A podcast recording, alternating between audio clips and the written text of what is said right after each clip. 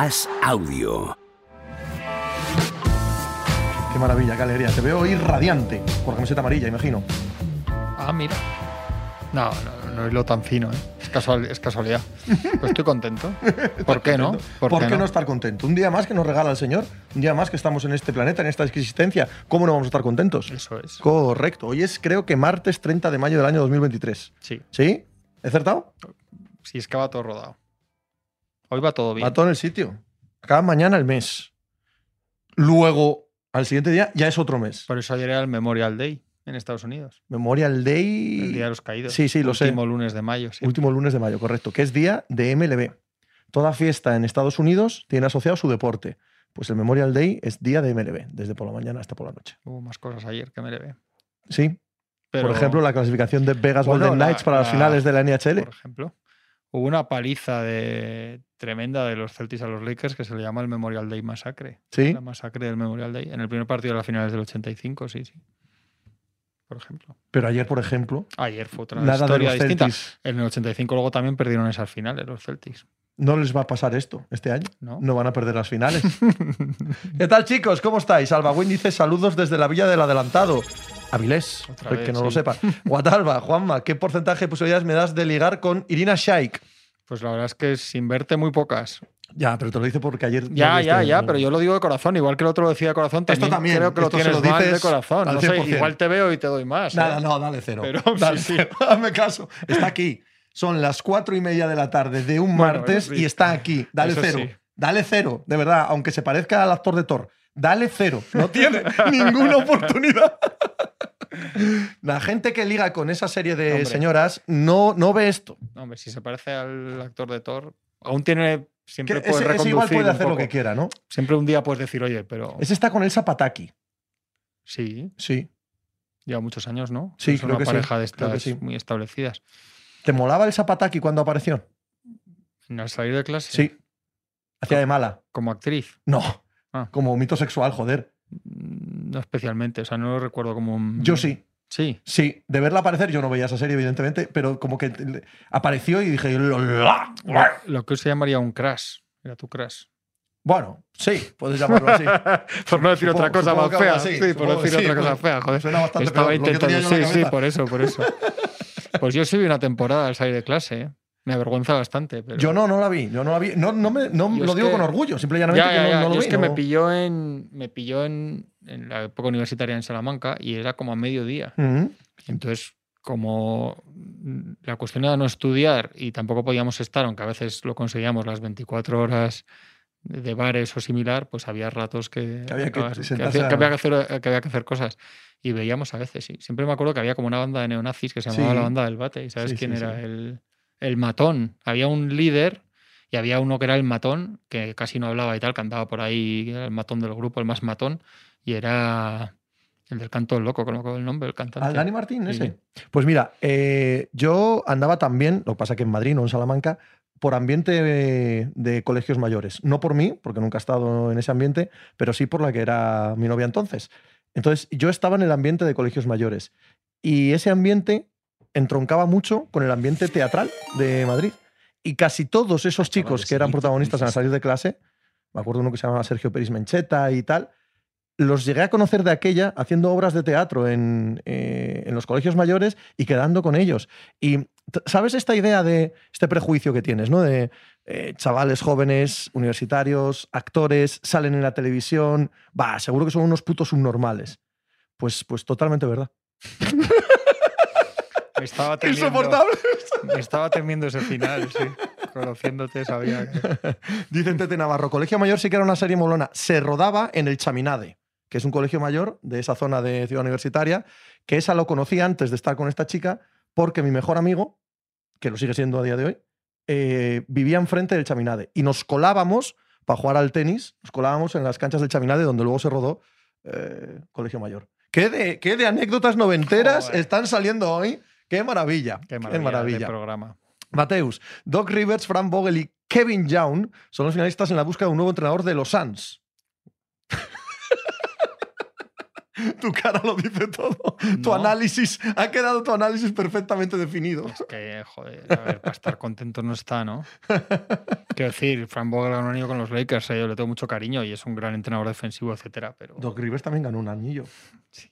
No, es que. Sí, sí, sí. sí. Pero bueno, en 2020 hace un- hay una firma ahí en esa defensa, ¿no? Sí, Hay sí, una sí. mano, quiero decir que no estoy diciendo que sea un inútil ni muchísimo menos, pero bueno, que si eres de los Suns, pues yo qué sé. Es que han dicho que, que, que Nick Nurse ha elegido entre Filadelfia y Phoenix, básicamente, y ha elegido ir a Filadelfia 76ers. Yo eso no, eso lo hemos hablado al final de mi Sí, veterano. sí. Eh, no tengo ni idea de los motivos, si es una cosa económica, si es una cuestión que ve el proyecto mejor, o puede ser también perfectamente, que no lo dijimos en mi veterano y lo digo ahora, que haya visto el percal en Phoenix y que el nuevo dueño mm, se implica demasiado y que no le guste, que le vayan a decir qué hacer y que no todo el rato. Eso también creo que es un factor que hay que considerar a la hora de evaluar con qué entrenador se quedan los Phoenix Suns y qué clase de gente acepta o no el puesto de los Phoenix Suns. Pepe, ¿qué Detroit qué entrenador va a tener? Yo quiero, yo quiero que sea el, el muchacho de, de Milwaukee Bucks, el ayudante. Pero no por nada, sino porque estás sin testear y ya que estás. Ya. ¿Qué más da?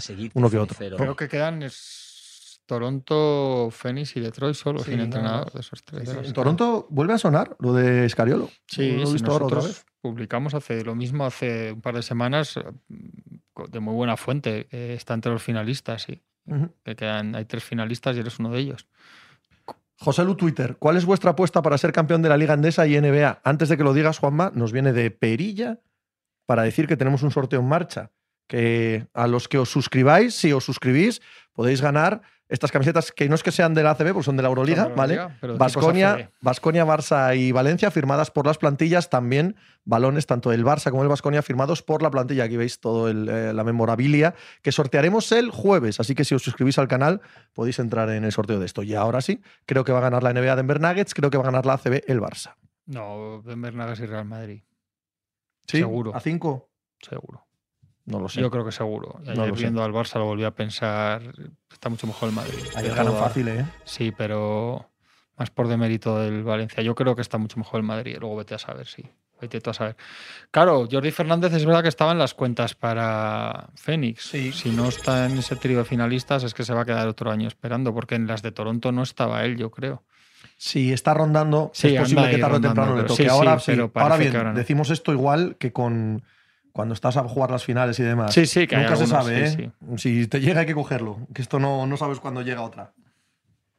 Polaco, Sixers. Me va a gustar ver a mí a Nurs diciéndole a Embiid que hay que correr en transición. Y no lo dicen todos los entrenadores. Es que a mí esto...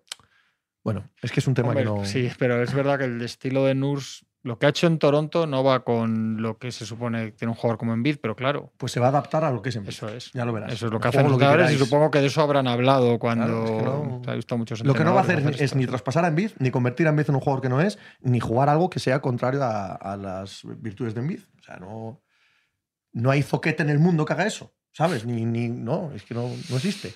Bojicán, ¿creéis que Jokic tendrá alguna posibilidad contra De Bayo? Escasas, Alguna, pero a eso nos alguna. agarramos los que Alguna. creemos que gana Denver. Alguna tendrá. Sí, sí, sí, muy escasas. Pero bueno, algunos creemos Sí, en los milagros, así es el deporte. Claro, es que esas cosas pueden pasar. Any given Thursday. Mi querido Fontanals, ¿habéis pedido perdón ya por el mínimo veterano de ayer? Y Buenas hemos, tardes. eh, No, hemos- yo y- me refuerzo en mi idea. hemos entregado no las armas. va a ganar Miami Heat. Hemos esa pedido series. perdón y hemos entregado las armas. Que no, yo no. Yo me refuerzo en la idea.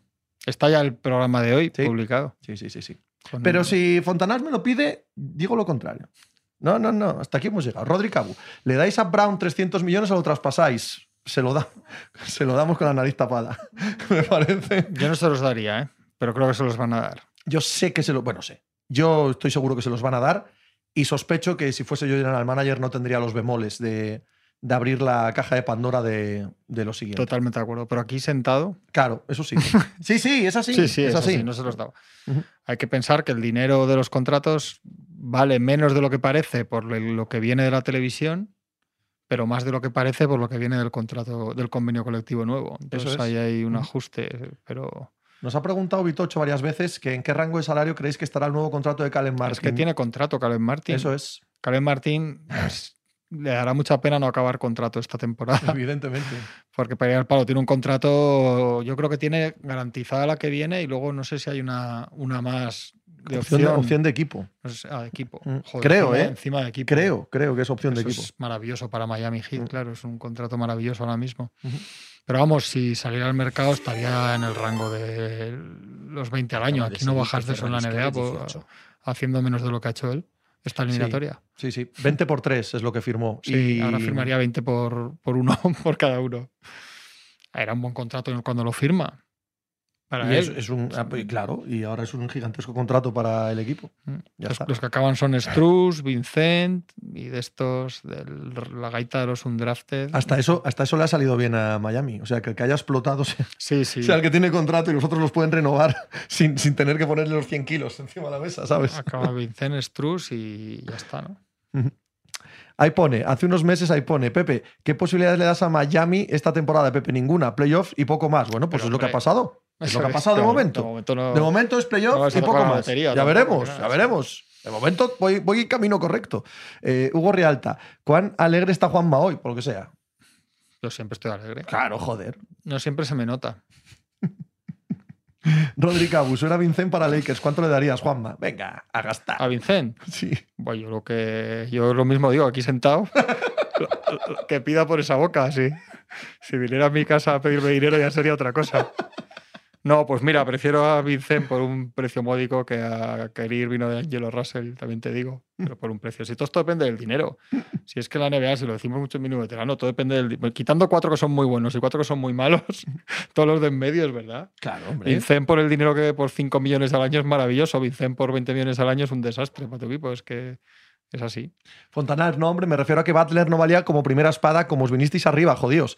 Ah, ¿Dijimos que no valía como primera espada? ¿O dijimos que Sí, como puede- primera puede espada que- era peor que sí, otros pero primeras bueno, puede espadas? que no, yo no, no diría nada que no lo dijimos, porque creo que la, la dinámica Igual- del igual programa Igual, fue. lo dijiste tú y los demás nos sumamos con alegría sin pensar. Es que yo puedo que lo dijera. nos tiramos, por nos tiramos por el, por No, el precipicio sin En todo pensar. caso, no fue dicho así, ¿eh? No fue dicho así. Pero bueno, San. Diego Cal, Pat Riley en su casa como el puto Bosques. Tengo una cosa que decir a este respecto. Con todo esto de hoy y tal, no sé qué. Cuando los eliminan los Milwaukee Bucks 4-0 hace dos años, también decíais lo mismo. Es que se convierte todo en dogma. Sí. ¿Sabes? Está genial y hay que celebrar y es un Sí, éxito maravilloso, pero que- claro, lo conviertes como en un asunto eh, que, que no hay ningún debate. Es un puto dios Sí. tal. Cuando pierde también lo decís. Y Que yo- lo es, ¿eh? Que es un Sí, puto genio, claro. pero coño, es que hoy carga un poco todo esto también. Y yo que la gente que me escucha o me lee sabe que quiero más a Pat Riley que a casi toda la gente del mundo, eh, en los últimos grandes mercados o grandes objetivos del mercado no se ha llevado a ninguno. Claro. Quiero decir que hay mucho ahí. No, no, y que lo hace fenomenal. Sí, y que, sí, y que pero tiene que- el panteón ganado. Pero putísimo amo tal. Bueno, sí, cuando, cuando van octavos en la temporada regular no se escuchan este tipo de cosas y es el mismo, ¿no? Acaba de Sí, ser Yo entiendo bueno, perfectamente, sí, pero, Dicho pero, pero eso- una cosa es aplaudir Sí, y emocionar es. y tal, y otra que convertirlo en cómo va a ganar sí. siempre, porque esto es así siempre, hombre. Dicho eso, estar en el 25% de las finales de la historia. Ah, la hostia, entre unas cosas- la claro, hostia. sí, está claro. pero que era la hostia igual perdiendo este, este séptimo. Bueno, bien. Y que desde el Creo que 95 se que, me llega a. Miami hay una línea con aciertos y errores, pero hay una generalidad de no hacer el ridículo, de no tanquear, Competir siempre, de ¿eh? intentarlo, Sí. competir, no sé qué, bueno, con aciertos y errores, evidentemente, pero, pero es una franquicia que se merece un aplauso porque siempre lo intenta. Amén. Y, se- y se- Amén. y ha salido todas las malas épocas, ha salido intentándolo, no ha salido con planes de cuatro años de llevarte al número uno del draft y no sé cuántos. Entonces, bueno. Eh, Rodri Cabo, ¿influyó mucho la lesión de Tatum ayer? Mucho, sí, sí, claro. Pero, pero- cuando, cuando estás al borde del precipicio, te, te arriesgas a que un año no exista la ramita a la que agarrarte. Y en esta misma eliminatoria ha habido. No, no está Giro para empezar, que se nos olvida porque no juegan todos los playoffs desde el principio. Yo creo que eso es positivo Se para un- bueno, pero se perdió un partido Vincent. mm, Les pasó el año pasado lo de Middleton. O sea, es que no es lo que dice Pepe. Cuando estás todo el día jugando con fuego, no, no siempre te va a salir todo, todo, todo, todo bien. Y esto es el riesgo. Es que pasa mucho que caes, pisas mal. Es tipiquísimo. Sí. Cuando juegas tantos partidos, si juegas tantos partidos hay más posibilidades de que te pase que si pasas las eliminatorias más fácil. Al que no le ha pasado nada desde el 22 de, de mayo es a Denver Nuggets. Correcto. Mateus, Shams sobre el futuro de Machula con los Celtics. Si lo hubieran barrido, creo que habría muchas más preguntas, pero el hecho de que llegara al séptimo partido creo que permitió a los Celtics ver Yo creo que hay Que potencial. Charania, cuando dice estas cosas, no tiene ni la más remota idea de lo Totalmente, que opina, dice. igual que nosotros. Sí. Opina igual que nosotros. Cuando él, cuando él dice cosas, las da muy taxativas, porque Claro. tampoco es un tío fino en, la, ¿no? en el trazo es que, informativo. es que sí. tampoco las da él. Cuando, las da, se nota Sí, claramente que le han pasado el eso. WhatsApp de pon esto. Pon, Sí, pon sí. exactamente esto. Por eso, entonces no hagáis mucho caso eso. Tenemos a Nacho Albarrán en. Por cierto, perdóname un segundo, está ahí Edu Matei, si estás ahí, Edu, me acuerdo y tengo apuntado en la agenda el tema que tenemos pendiente. Ojo. Que es el que me pidió, no sé si te acuerdas que pidió unos artículos de Sí. Lo tengo apuntado, ¿eh? no he podido hasta ahora porque ha sido toda una locura de curro en la Euroliga, el Madrid y ahora tal, pero, pero de verdad que lo tengo apuntado y, y lo, y lo zanjaremos en cuanto pueda. Te tengo muy presente. Por un Ya está. momento pensé que estabais tratando un tema privado aquí Ah, en, sí, en público, pero bueno. cualquier día. bien. Que esta vez, pues sí, sí. ¡Coño! Hombre, Nacho Albarrán en la selva de París. Qué, ¿Qué pasa, precioso, parece Borneo eso. Sí, es que es, es una zona que hay de entrevistas de- para hacer en one on one aquí, que, que está muy adornada con plantitas y tal, y unas teles. Y, y bueno, en una sala de prensa que, que es espectacular, nueva, que se hizo hace un par de años y con ah, vistas más bien a, a los Juegos Olímpicos de, de 2024, porque sabéis que aquí va- se va a celebrar el tenis Eso es. en las instalaciones de Roland Garros y bueno, pues, pues ya veis, hay, un poquito de vegetación aquí Nacho, curiosa y bien. ¿cuántos Roland. Garros llevas cubiertos? Pues empecé en 2017 y, em- y bueno, y no he faltado ningún año porque en 2020 al final se hizo en octubre, noviembre, si os acordáis, bueno, septiembre, octubre, Sí. creo que fue. Y vinimos también, con lo cual pues a hacer la cuenta. Tre- 17, 18, 19, 20, 21, 22, 23, 6 o 7, ¿no?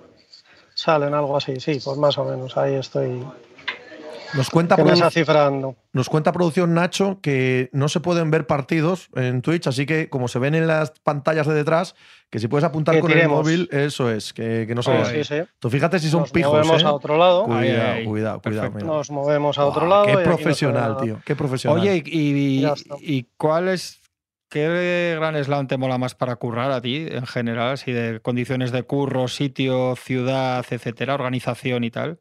A ver, en el que mejor se pasa y yo creo que la gente, bueno, es que hemos tenido mucha suerte también, siempre es en París, porque bueno, también es, es el que más gente puede venir, entonces siempre pues hay- el ambiente es mejor, hay, te encuentras a muchos compañeros, a gente que has ido conociendo durante todos los años.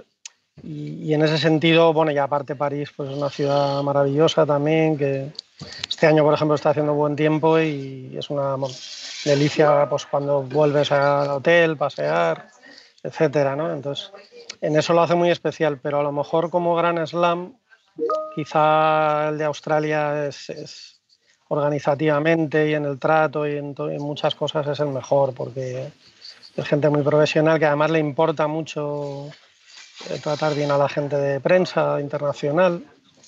Eh, porque yo creo que por el aislamiento que tienen ellos geográfico, el que vayamos allí lo valoran mucho y que, y que se, que lo que pasa allí se vea en todo el mundo, yo creo que ellos eso lo tienen muy valorado y entonces se tratan muy bien. Serían un poco los estos dos, Roland Garros y, y Australia. Y el peor, claramente, Wimbledon, pues Claro, son unos la- la- la- estirados, La, ¿no? pregunta es por qué te parece Wimbledon el peor. Sí. Mm, No, no, fíjate, voy a, ahí voy a, voy a decir algo que no es así. Eh, el peor para mí es el US Open. ¿Por, por qué? Porque eh, las instalaciones son feas. El trato es eh, absolutamente, no sé, no infame porque tampoco es para tanto. Di pero- seco, di seco y quedas bien. no, seco, no, es que les da igual. Ellos, Americanos, es que son un poco. Claro, sí, ellos su, su negocio sí, no sí, está sí. en que tú vayas ahí, está sí, en que las, sí, tele- sí, las televisiones, los medios estadounidenses les den cobertura, con lo cual. Y que esté un, hombre, un señor de España, pues les da un poco lo mismo. ¿Qué tal ha comenzado? El... Voy a tener, voy a tener que moverme. ¿Otra vez? no pasa nada. Sí, pero no, no os preocupéis. No, pero así en Es movimiento también parece, parece Albarrán Callejeros y también está bien, ¿eh? Necesitan la sala para donde yo me he sentado, lo necesitan para una entrevista. No pasa nada. Ok. ¿Cómo ha comenzado? ¿Cómo ha comenzado eh, deportivamente Roland Garros? Pues hombre, de momento, mira, veía un dato hace un, hace un ratito que me lo había dicho un compañero, Jaime Dávila, nuestro compi, Sí. que ha habido ya bastantes partidos que están llegando al quinto set, o sea, que ha habido como mucho... Espera, me voy a mover que hay una luz rara. A ver ahora. Que ha habido como, bueno, pues que está habiendo bastante eh, competencia o emoción en algunos partidos y bueno. Y también hay gente que los jugadores eh, supuestamente favoritos que lo están pasando mal, como BCB, Doy. Eh, que, le ha costado arrancar y ahora, bueno, ahora ya va cogiendo el hilo y ya va, yo creo que ya va a resolver el partido, pero le ha costado un poquito. Eh. y bueno, lo que pasa que también es verdad que, hombre, la esencia de Nadal se nota muchísimo en, en muchas cosas, ¿no? En la rutina que había aquí cuando estaba él, que era pues muchísima gente en sus entrenamientos, en los partidos una expectación tremenda, etcétera. Entonces ves, por ejemplo, partidos de hoy, el de Medvedev al principio no estaba ni, ni a media entrada en, la pista central y eso da un poquito de, no sé, o sea, está haciendo, estábamos comentando antes que el tenis a veces se hace un deporte, o sea, se convierte en un deporte de, ídolos, ¿no? De, grandes jugadores. Entonces, cuando juega Alcaraz, evidentemente, como ayer, en la Susan Lenglen, pues se llena. Pero eh, le cuesta a la gente eh, engancharse a, la, era post Big Three, digamos, ¿sabes? No, salvo por Alcaraz, yo creo que al resto de la gente le cuesta, le cuesta que tenga esa, importancia, ese, seguimiento que tenía Nadal y que tenía Federer. Djokovic lo sigue teniendo también, por supuesto, no, me lo he dejado, pero evidentemente los partidos de Djokovic también lo siguen mucho. Pero bueno, es muy pronto todavía y hay que esperar a ver cómo, cómo van las siguientes rondas, pero de momento más o menos como estaba previsto todo. Nacho, te, leíamos hoy en AS que hay un una gran malestar entre los jugadores con las, con las pelotas que se están usando. Sí, es una cosa eh, rara porque realmente ellos dicen, por ejemplo, Roberto Bautista, que es uno de los que habló ayer de eso, él, él es de Wilson y dice que a él le mandaron unas pelotas para entrenarse que supuestamente iban a ser las de Roland Garros y dice que cuando ha llegado aquí se ha encontrado unas pelotas Wilson que no tienen nada que ver con esas.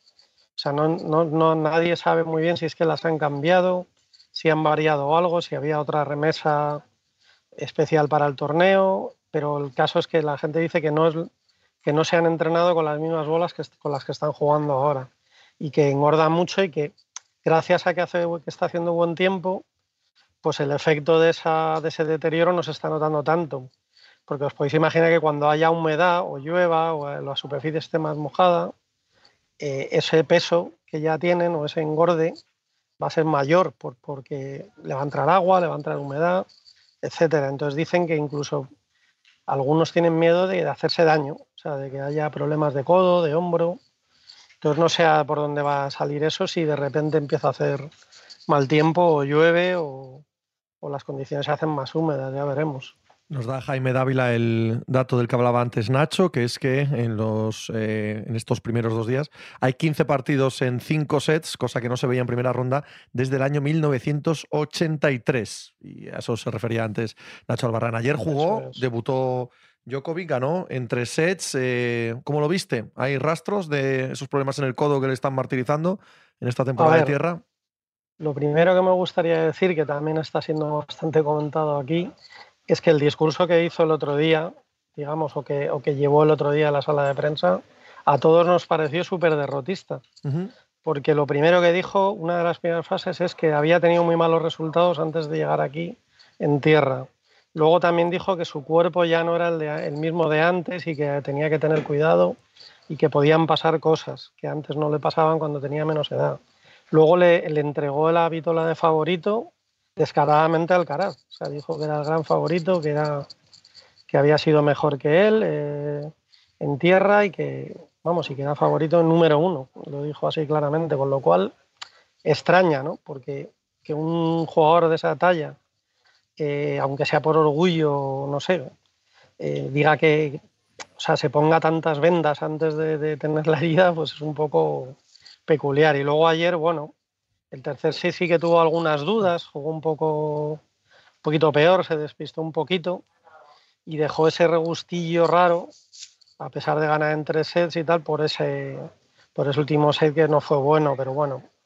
Luego también se metió ahí en política un poco, con el tema de, no sé si lo habéis visto, de, defender la posición serbia en, en Kosovo, que es un poquito polémico porque Kosovo es una república que se declaró independiente en 2008 y, bueno, España, por ejemplo, no la reconoce, ¿no? Y, los serbios yo creo que, o sea, sí que entienden que sigue siendo un territorio que es suyo.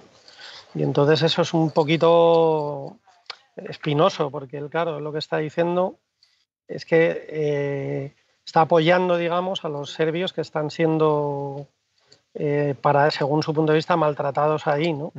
Eh, por, protestar contra, por ejemplo, un alcalde de, etnia albanesa. o sea, es un poquito, se ha metido en un follón que él mismo dice que no sabe si le van a si le van a castigar, si le van a decir algo. De momento no se sabe nada de que la organización le haya dicho nada, ni, ni la ATP, que, sepamos, no hay ningún comunicado ni nada, pero bueno, que está como eh, queriéndose meter en líos con ese discurso de derrota, no sé, raro la verdad, a ver cómo va luego. También esta gente hace esto muchas veces y, después agarran y, y, te ganan un gran slam, o sea, no lo sabes, hay que esperar. Raro para él meterse en follones, que siempre los ha evitado a lo largo de su carrera. Muy discreto. Sí, sí. Y luego, y luego que, que tampoco, a ver, no, no, quiero decir esto que suene como que lo está haciendo aposta, pero que Djokovic tampoco nos engaña. Ha habido muchos Grand Slam que la primera semana eh, pierde un set en segunda ronda, no juega del todo bien, se le ve poco a poco y cuando llega la segunda semana, llega a cuartos de final, no lo ven delante, arrasa. O sea, no sería la primera vez que vemos un fenómeno así en, en, en un Grand Slam con Djokovic. Claro, el tema es si le pillan antes. O sea, como alguien le coja antes y, ojo que está por ahí Davidovich que se puede enfrentar con él, que le ha ganado en Monte Carlo y bien ganado una vez y no creo que le haga ninguna gracia si Davidovich llega a esas alturas que se enfrente con él, a ver qué pasa. Pero es lo que decís, a partir de cuartos de final, de ya las rondas calientes, este tío si llega ahí es muy peligroso y te puede ganar esto tranquilamente. Pues Nacho, a pasarlo bien, a disfrutar y a contarnos esta primera semana. Digo contarnos esta primera semana de Roland Garros no porque no vayas a estar en la segunda, sino porque en la segunda la gente ya ve los partidos. ya, puede discutir contigo, pero en la primera tienes que contarnos tú lo que hay porque la mayoría no los ve. Sí, además esta es la más dura para nosotros, porque hay muchísimos partidos españoles, un montón de cosas, historias que salen todos los días. La primera semana es tremenda, pero bueno, bien, se disfruta también. Oye, Nacho, ¿te atreves a decir quién va a ganar en, el cuadro femenino? Porque esto siempre es muy delicado y estamos imposible. por eso, 35 candidatos. Por eso, ¿te huele algo ahí o imposible?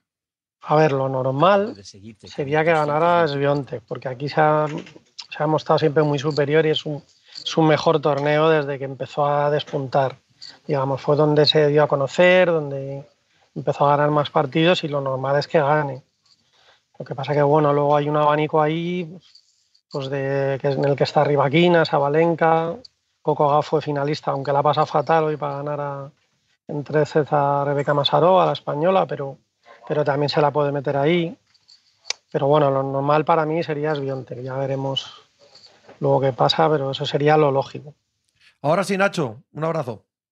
Un abrazo a vosotros, muchas gracias. Dice el Santo, lo de poner de favorito a Alcaraz no os parece solo llevar perfil bajo para quitarse presión. Sabe que es oportunidad, oportunidad para superar a Nadal en Grand Slam. Yo no creo que Djokovic necesite ni ponerse ni quitarse presión. la presión es la misma, pero sí es verdad que estos deportistas hacen este tipo de cosas. Pero yo no creo que para quitarse. No, no, por Probablemente para, que el otro la sienta. Sí, sí, más. por cosas. Djokovic además juega mucho con eso. En la final de, de Australia jugaba contra Chichipas y entonces se pone en rueda de prensa y dice, no, bueno, es que Chichipas estará nervioso porque es su primera final de Grand Slam y sigue hablando. Entonces dice, no, no, no es su primera. Y alguien de, los periodistas dice, no, ya jugó una final de Roland Garros contra ti. Y dice, ah, es verdad, es verdad, sí, no, no me acordaba de que... de que ya lo había borrado del mapa en una final de Roland Garros. Jugó tantas que, claro, ¿cómo recordarlas todas? Se está mandando mensajitos con Jokic estos días. ¿Con Jokic? Con Nicola. Se han mm. cruzado ahí halagos. Eh, merecidos, en ambos casos. De serbios. ¿Con quién irá? ¿Con Nicola Jokic o con Nicola Jovic? puesto por la A. Canet, ahí activa el modo hijo de puta balcánico supremo. Es lo que es, es lo que es, un hijo de puta balcánico. Y Jokic otro. Y es que es muy difícil competir contra esta buena gente, porque es que son muy buenos y tienen un espíritu competitivo muy arraigado. Sí, sí, sí. Más este caso es clarísimo, vamos. El juerga larga, Pepe. ¿Cuándo nos haces un stream pilotando como el mismísimo Nano? Pues en breve, en breve. Estoy ahí montando un, stream en casa para echar alguna carrerita. ¿Sí? Sí, ¿por qué no? Sí, sí, está claro. Estoy ahí todo el día Eso con el. lo veré. Con el. Eso me interesa. ¿Verdad? ¿Viste ayer, un la-. ¿Viste ayer el adelantamiento que hice en Ascari? Pero te leí, pero eso está mal hecho, ¿no? Mal no, pe- Ah, eso es peor, sé. Sí, sí, imposible. pero es un resultado. sí. Pero no te sancionaron ni nada. Sí, Ah. pero da igual. O sea, porque te sancionan con, con un corte de O circuito. sea, con menos de. con una que- amarilla, por así decirlo. sí. ¿Sabes? Y como luego Entonces te no, no saqué la compensa roja y adelanté nueve Te coches. compensa la infracción. Pero que no fue aposta, fue, fue una puta coña. O sea, se me va el coche por completo. Y fue una puta coña. No, no pasa nada. No pasa nada. Pero vas a hacer eso y lo vas a hacer hablando y eso. Sí, voy a intentarlo. Voy a intentarlo. Tampoco prometo nada, ni cuándo, ni cómo, ni ninguna regularidad, porque va a ser totalmente de ocio. ¿no? Así que no va a haber ningún interés eh, que sea. Pero bueno, la gente me lo pide, pues echamos un rato ahí, cuando, cuando me ponga a correr. Así que lo haré, lo haré en Twitch, creo que sí. Del amo, ¿quién tiene pinta de tener más mala leche, Nole o Savage? Ojo, Savage, ¿eh? Savage era. ¿Qué Savage? Savage, el mítico Savage. ¿Cuál? ¿El, el jugador de básquet? Claro. Ah, sí, Zoran Digo, Savic. di- digo yo, ¿no? O igual se refiere al futbolista. Mm, No, yo diría que no, yo diría que el, bueno, es lo primero que ha venido a la cabeza, el de baloncesto, vaya. Sí, pero bueno, Savic, no sé. Yo, yo creo que Djokovic.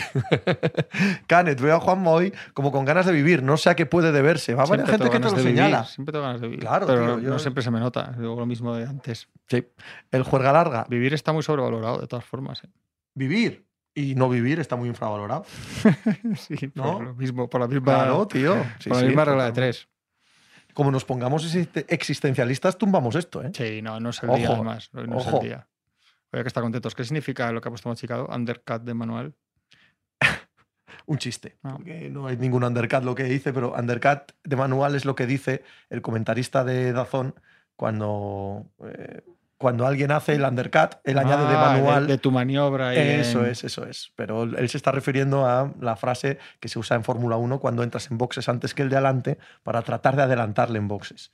Entonces Sí, añade sí, de manual sí. cuquerella y ya ha quedado como meme Como- nacional. Como está de manual. eh, todos los días. Creo que lo usó Pablo Iglesias ayer para, para explicar por qué eh, Pedro Sánchez adelantaba las elecciones. Undercut de manual.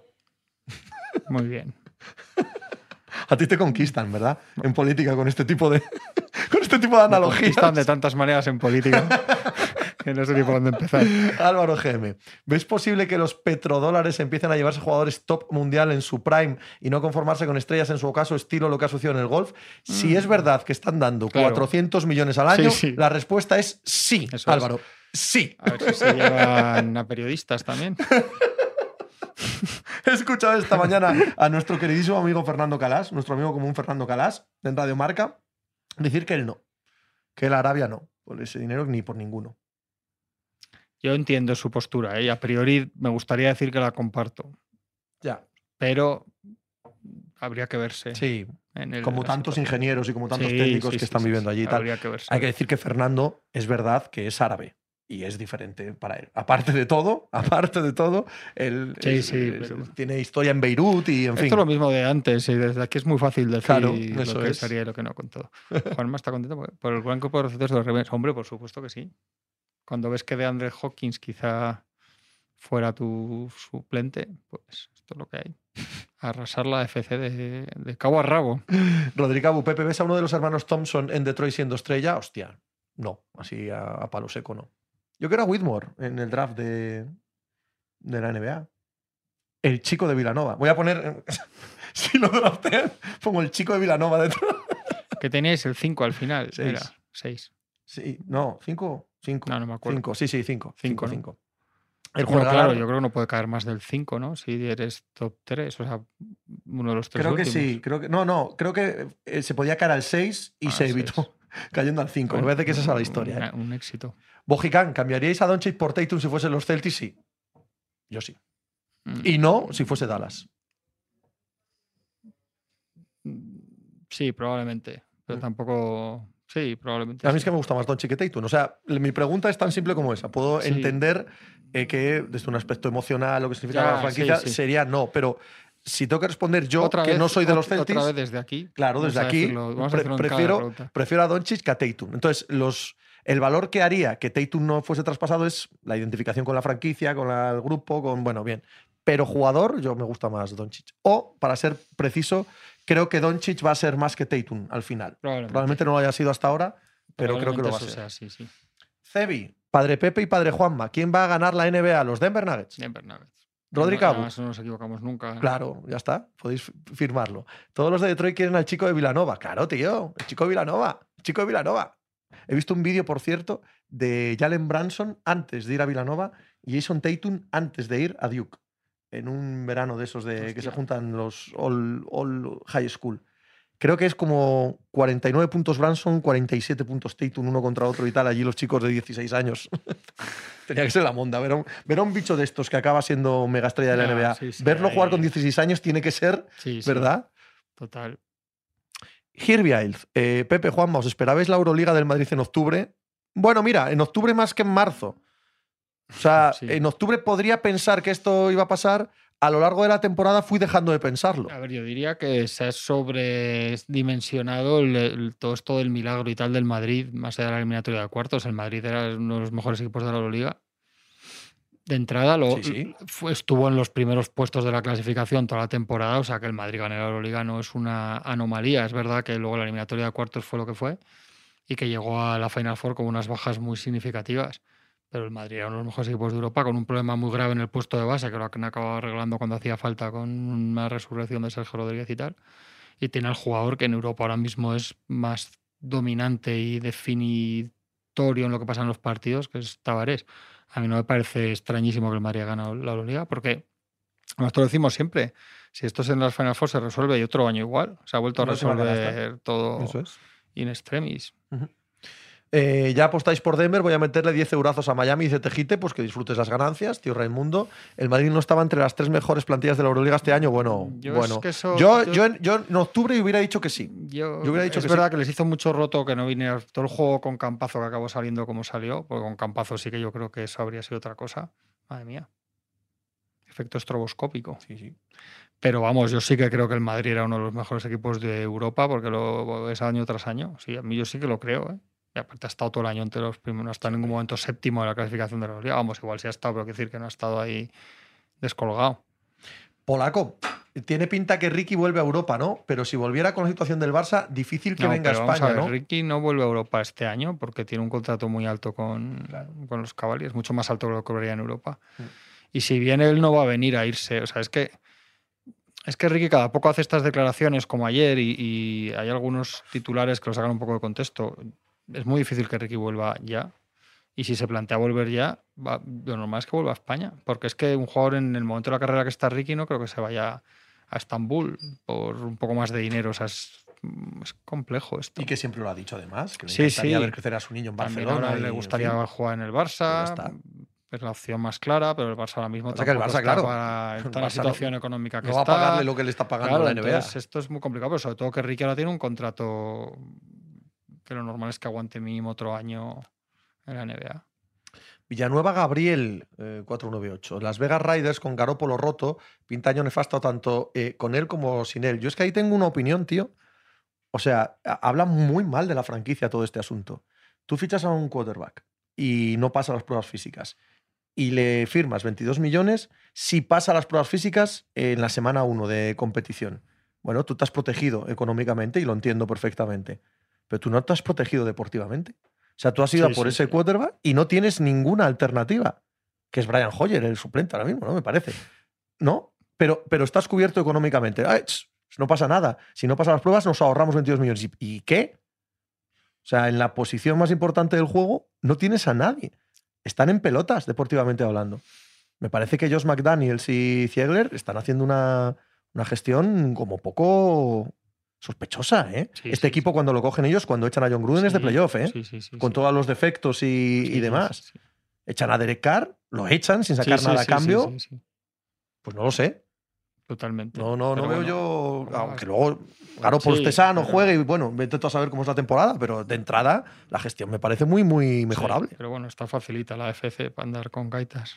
Sí, en la FC Oeste en concreto. Está la conferencia para andar con, con gaitas. sí. Eh, Martín, ¿pondrán, ¿podrán Murray y Jokic con las zonas de Spoelstra? Sí. Sí, es así. No sé si van a ganar, no sé si. Pero joder, son jugadores que saben jugar en zona, que saben tirar, que. ¿No? Probablemente. sí, Claro, van a meter canastas, sí. sí. Sí, Otra cosa es que vayan a ganar, ni idea. Yo creo que sí, pero no lo sé. Pero vaya. Además, la zona de Spoelstra. siendo un genio, la zona expuesta ya me la ponían a mí en el Sí, de neumáticos, quiero decir. municipal. Sí, es Que, como, o sea, es es, que- como las zonas con las que elimina Chus Mateo Obrado. Y Claro. nada menos que decir que es que esto no es tan fácil.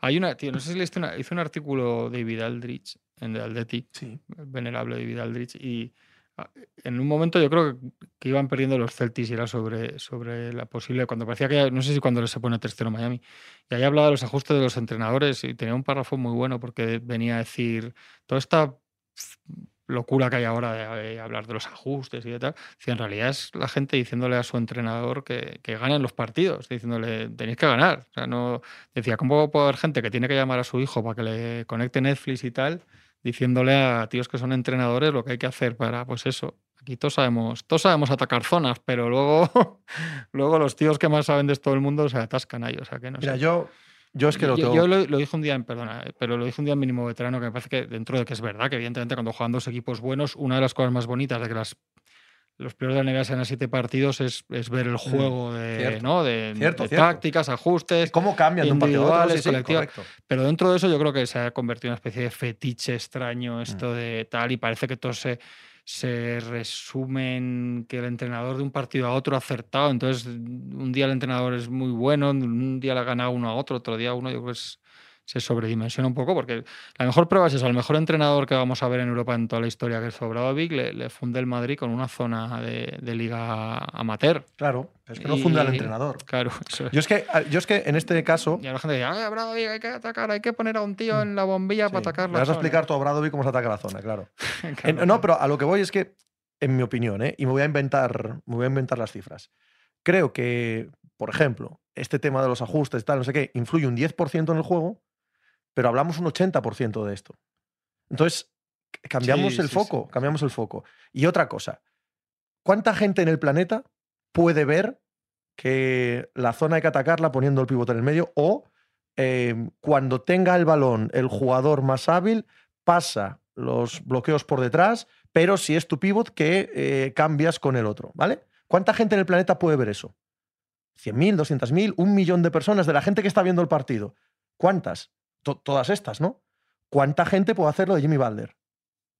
¿Cuánta gente puede hacerlo de Tatum? Sí, sí. Solo ellos. Entonces, ¿cómo va a ser diferencial el decir pasa por detrás o por delante el bloqueo? Cuando somos millones, ¿qué podemos decir eso?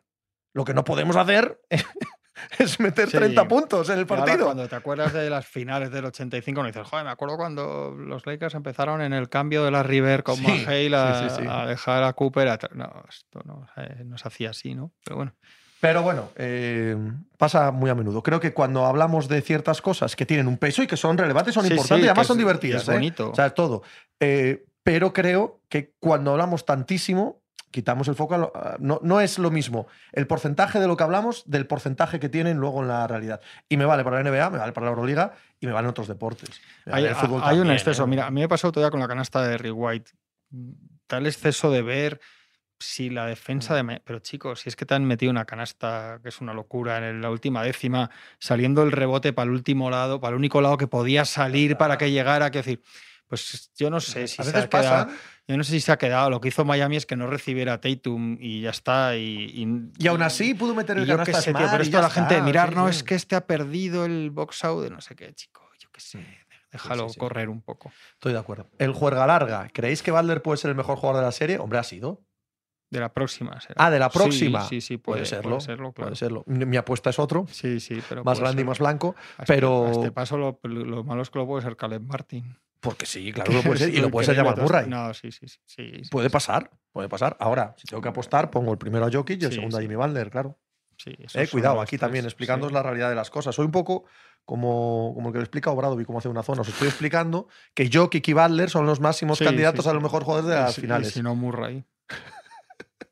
Como tercera. Gracias por apostillar, porque mejoras el, el comentario. Eso. El que no puede ser es Adebayo. Para- pues no. bueno, verás, ahora dicho esto. pues no, no. Hombre, hace su presencia en la sala MVP. Manu es de Juan. Me, me da mucho reparo hablar. Todavía necesito años para. Ya me, me da pereza hablar de los MVPs de, de verdad, como a mí estos MVPs los de las mentira, ¿no? de conferencia, pero bueno. tampoco parecían Balder y Caleb Martin No, muy No. dis- disgustados por esto, por lo que sea. Por lo que sea. Les daba exactamente igual. Eh, mano de Juan, ¿qué tal? Espera, te dicen que te coloques, que te muevas, que te centres. Como entra producción me medio llevan diciendo que me ¿eh? centre toda la vida, o sea que ya me lo no- debería de saber. ¿Has No, hecho caso? Por lo que sea, no sale. No, Pero bueno, no te vamos- sale bien. ¿Quién, quién te ha dicho más en la vida que te centres? ¿Papá, mamá, novias, eh, amigos? Eh, Cuando es Mamá. amigos es mala Jefes. señal, ¿eh? Cuando es Cuando- amigos sí, cuando es es amigos, mal la cosa. cuando es amigos Sí, está sí, la cosa sí, ya eh, es amigos por la tarde, ahí a Sí, primera sí, sí. la tarde, Escucha plan, una cosa. siéntate, Tenemos que hablar contigo. Uf. Sí, suena, suena intervención de esta Pero- rollo How I Met Your Mother, ¿eh? Pero- no me gusta un pelo. Su- Suena a intervención de la UCI ya. O sea, sí, cuando sí, te sí, viene el sí. amigo a decir. último cable. que- Se está rompiendo el último cable. No, no, mamá, mamá, que la pobre tiene el cielo ganado. Sí, ¿no? Pero bueno, Siempre es mamá. sí. Siempre es mamá. Hay una cosa que detesto, lo de ¿el quién quieres más, a papá o a mamá? Coño, a mamá. Somos mamíferos. O sea, es que es así, es así de sencillo. No Pe- sé. Pepe mantiene ahí sí, o sea, la vía políticamente incorrecta, ¿eh? Pero O que no es políticamente incorrecta que- Montando un incendio cada cinco minutos. Madres, pero coño, una madre es una madre. Digamos que es un amor más cercano. el padre es un tío encantador, en el mejor el- de los casos. el padre un tío es un- guay, es un tío bueno. de puta madre. El padre Pero es, el padre es un señor que de vez en cuando está por ahí. Está- eso es, guay, guay, ¿eh? Hay muchos casos que son estupendos. Pero hostia, una madre no es. Ya, ya, ya, ya. Pues Nos pongamos como nos Pues yo pongamos. No sabría qué decir, ¿eh? Sí, yo no, vamos, lo tengo clarísimo. Lo tengo Venía yo a hablar de Benzema, tío, no me esperaba yo este inicio. Eh, es de hecho, yo Benzema un quería más padre. a una abuela mía que a mi padre y a mi madre, yo creo. ¿eh? ¿eh? Yo creo que a una abuela la quise más que a mi padre y a mi madre. Claro, y yo a mi abuela. Porque me Pero es que mi abuela abuela una- era una madre. Ya, eso tira por la. Hombre, por el lado totalmente. matriarcal Yo la persona que más he creído en mi vida ha sido mi abuela. Mi abuela Elvira, que fue probablemente, probablemente no, sí, probablemente Pero porque la tendrías, mejor persona de la historia. porque tendrías un trato muy cotidiano del día a Sí. día, ¿no? Yo es que las abuelas las veo como algo lejano, las Yo es que me vine, a, navidades, me tal, vine a vivir con que, las ella. quiero, que las quiero mucho, ¿eh? Si están viendo esto, que seguro porque son abuelas twitcheras, eh, las quiero mucho, pero que el trato no es Que tan... escriban ahí. Yo es que me fui de casa con 14 años. Yo viví con mi abuela desde los 14 años, Ah, joder. ¿sabes? Entonces, eh, pero bueno, ya, ya de niño era, era una persona, vamos, que, que- que adoraba. Vamos, adoraba es quedarse corto. Benzema, ¿quién querrá más? Eh, ¿A su madre o a su ¿Benzema es tu padre? Joder, no sé. Eh, Es que esa fórmula no la usamos bien. Es- esa es- fórmula que, yo no que usan sé. los jóvenes de es mi padre y tal, no, la- no sabemos usarla. más viejo que esa No sabemos usarla. es, que no somos todos- capaces. es que para todos los de nuestra generación no tiene ningún sentido. Todos sabemos que No, Julio no, Iglesias no. es nuestro padre y el resto son bromas sin gracia. Sí, pero además Julio Iglesias es tu padre, pero no lo Sin usamos como gracia, ellos. no, Se no. usa de otra manera Yo, también. Cuando acabo el partido estaba, he pensado, Jimmy Valder es mi padre, pero he vuelto a dudar de mí No, no sabías qué, qué es eso, ¿no? significaba, claro. Me dijeron el otro día que hay como una teoría fan de que Michael Jordan es el padre de Jimmy Butler. Sí, sí, Sí, existe ese rumor, vamos, ese chiste sí, urbano, sí, sí, sí. Sí, yo que no me entero de nada de baloncesto, por eso os pregunto. Sí, sí. Pero no es verdad, ¿no? No, no, pero bueno, Molaría. Bueno, que sepamos, ¿no? eso es. Benzema, háblanos de Benzema. Está Pues- en los papeles, Benzema. Sí, sí, no, no. Está, pues está en el Madrid que se suben un poco las paredes con, con esto de Benzema, ¿eh? No, mm, no se lo esperaban y de pronto se están encontrando que, que está muy tentado. Bueno, lo está contando Joaquín Maroto en, en as.com, quien quiera que enterarse un poco a fondo que, que lo vea ahí. Em, pero está, está complicada la cosa. Está complicada. En el Madrid hace dos, tres días no se lo esperaban y de pronto es que le ven fuera. Tengo un amigo, tengo un Discord de amigos eh, a los que he silenciado porque no los aguanto cuando hablan de deporte. No, es que no los aguanto, o sea, los odio. Y desde que eh, soy mínimamente eh, popular metido en esto, eh, me quieren hacer como, ¿y tú qué tal? No, no quiero saber nada de ellos. Y me da lástima, porque hay un par de ellos que son absolutos genios. Hoy he tenido que entrar ahí por asuntos ajenos a mi voluntad y he leído una genialidad tan absoluta que la tengo que compartir con todos vosotros. Este amigo mío, Falken, es culé hasta la médula. Como buen culé, paranoico, considera que cualquier cosa que ocurre, por ejemplo, que llueva, es por Florentino Pérez. ¿Sabes? Si hay sequía, es por Florentino Pérez. Si Eurovisión la gana Suecia, pues eso es porque Florentino Pérez quiere que Suecia gane. Todo, todo lo que ocurre en el mundo. Sostiene que Florentino Pérez ha llamado a Arabia, ha dicho, hacedle una oferta del copón a este, porque tengo que cambiar de delantero, tengo que fichar a un titular, no puedo tener a un titular y a Benzema en el banquillo, necesito a alguien que me quite a Benzema de aquí y yo poder fichar a Harry Kane. ¿Y por qué iban nosotros a decirle que sí? Porque O sea, son ¿y a cambio socios de él. Ah, bueno. Son socios de él Bueno. en muchos negocios. ¿Es posible que en las teorías de tu colega las Copas de Europa del Real Madrid sean lo único que no son cosa de Florentino Pérez, que eso es simplemente casualidad? No, casualidad, están todas compradas.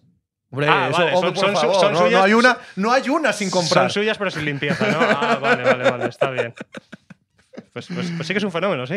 Pero la, la realidad es que en el, en el punto que está el Madrid con el tema del delantero, esto le crea un, un problema. O sea, o una solución. Si de sí, verdad quieren ir a por sí, Harry Kane, Pero si el plan no era Harry Kane, sino esperar a los temas de Haaland, Mbappé, no sé qué, sí te crea un problema, porque si te traes a Harry Kane ya no es para traer un año después a uno de Sin estos. duda, quiero decir, sin por- duda. no por dinero siquiera, por encaje, por tal. Entonces, del plan Benzema y otro, al plan Harry Kane, José Lu, al plan dentro de dos años no sé qué, es que eso es, ahí hay un, realmente hay un tema, ¿no? La teoría es divertida, pero yo creo que no tiene ningún piso en el, de Madrid están, en el. Madrid están preocupados. Sí, sí, hombre, porque el plan este año era, bueno, lo de José Lu se va a hacer, también imagino que lo, lo habréis visto, lo de José Sí. Lu se va a hacer porque es que es en unas condiciones muy ventajosas, igualando el salario que él allí siendo de los mejor pagados, eso es venir al Madrid a cobrar prácticamente como un canterano. Pero se va a hacer quedándose a Benzema. Sí, no, ¿Tú no, el, plan es que venga a es hacer, que yo creo a que hacer el- el rol de Mariano. Y es que yo creo que el plan del Madrid para 2023-2024 no puede ser Benzema y Joselu. De verdad, sería Kane o, o Haaland y Joselu, pero Benzema que está medio de, ya hemos dicho, de- medio retirada, entre comillas, no digo, digo de, a nivel de pico Claro, de pero, forma. y- pero, pero, ¿cuál es la alternativa? Es decir, o sea, si Benzema pues- se pues queda. o el primero es mejor o más joven, no mejor, o sea, es otra cosa, y el segundo es Joselu, o el, o el segundo es mejor y el primero es Benzema, ¿sabes lo que quiero decir? sí, sí, totalmente. Pero Es, la- que, la- es, es que la en mi fórmula... opinión, ¿eh? Yo Sí, qué sí, sé, no, la- fórmula de la que tú hablas, contando con que el Madrid espera ir en 2024 a por Haaland o Mbappé, el que más se le ponga tiro, pero quiere alguno de esos Claro, dos porque pasa- ninguno de los dos está disponible en 2024. Me juego lo que queráis. Bueno, en el, no. en el Madrid. Mbappé renueva 90 millones por año y el año que viene le van a volver a poner otros 300 por renovar. Es que, es que eh, el cuento de Mbappé no es solo. No estoy en el lado de, de mucha gente que va a responder ahora. No es un humo de periodistas, no es sacarlo todos los años. Es que los últimos dos años el Real Madrid estaba a punto de firmar a Mbappé y en ambos el pastizal acojonante del Paris Saint Germain ha acabado siendo la diferencia. ¿Por qué no va a ser la diferencia en 2024? Porque, ¿Cómo vas a paralizar tu planificación de lo que quieres hacer o dejar de hacer? Pero- porque en 2024 no te pase lo mismo que en los últimos dos años. Pero porque yo creo que en 2024 van a jugar a las dos cartas y van a decir, la primera que se asegura es la que se queda. Haaland tiene una cláusula de- para salir del City a partir de 2024. Eso lo ha contado Marco Ruiz aquí en AS, lo ha escrito bastantes veces. Por encima de 200 millones. 220, 240, no sé eso, porque al final en estas cosas siempre cuando te dan la información son pretendidamente ambiguos. Pero bueno, si son 250 y me dices que te sacas un delantero de ese perfil para 10 años, no diré que no es dinero, pero digamos que está en mercado, ¿no? Eh, lo que el Madrid no va a hacer es a- dejar pasar el tren de Haaland confiando en la palabra de Mbappé como la otra vez. ¿Vale? Pero bueno, el, el plan del Madrid es ese. Lo que dice Juanma. eh, no se puede tirar solamente con Benzema y José Lu para el, para el año que viene. Yo también lo creo. Pero lo dijimos lo mismo en 2021 Ya. y el Madrid ganó la Liga y la Champions. Te quiero decir que la- luego la vida te da Sí, sí, sorpresas. sí, no, eso está claro. Pero, entonces, ¿cuál es el perfil que interesa? Un perfil intermedio, un delantero de 50, 60 millones, que traigas un año que sea competencia real para Benzema y que luego cuando hagas los fichajes que quieres hacer en el 24, pues lo puedas o mantener en la plantilla o venderlo porque lo hayas revalorizado o tal. El Madrid eso le cuesta mucho encontrarlo y lo que encuentra no le gusta porque está asustado con lo que le pasó con Jovi. Se gastaron 60 millones en un tipo que había hecho muchos goles en Alemania y luego llegó aquí y no le daba una patada a un bote. Y no quieren que suceda de nuevo. Entonces, la papeleta es complicada. Entonces, de momento da la sensación de que el Madrid está apostando más a, bueno, un año más de Benzema. José Lu es un buen delantero, es un tío que en el español, que es un equipo que ha descendido, lleva 18 o 17 goles este año, o sea, buen Sí, con delantero. el Alavés también los metió, ¿no? Sí, sí, sí, con el Deport también es un buen delantero. Y con el Castilla se hinchaba a meter goles. Entonces, eh, de momento el plan que apuntaba era ese.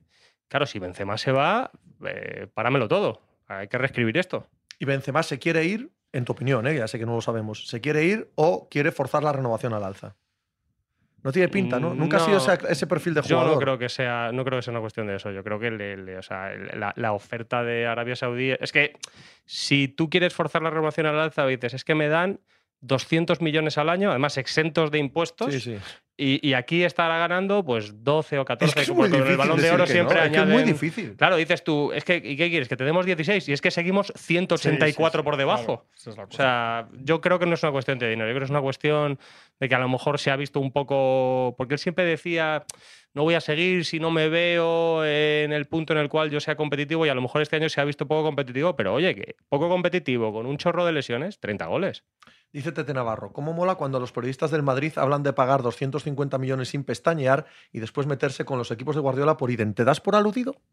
Ya me lo acaba de decir. Eh, mm, sí, me doy por aludido, pero, pero, pero, pero no del todo, porque hay una diferencia. El Madrid de los últimos años se ha hinchado a vender jugadores. Tú Ujú. mírate el histórico de los últimos 10 años del Madrid y ha vendido casi tanto como ha comprado.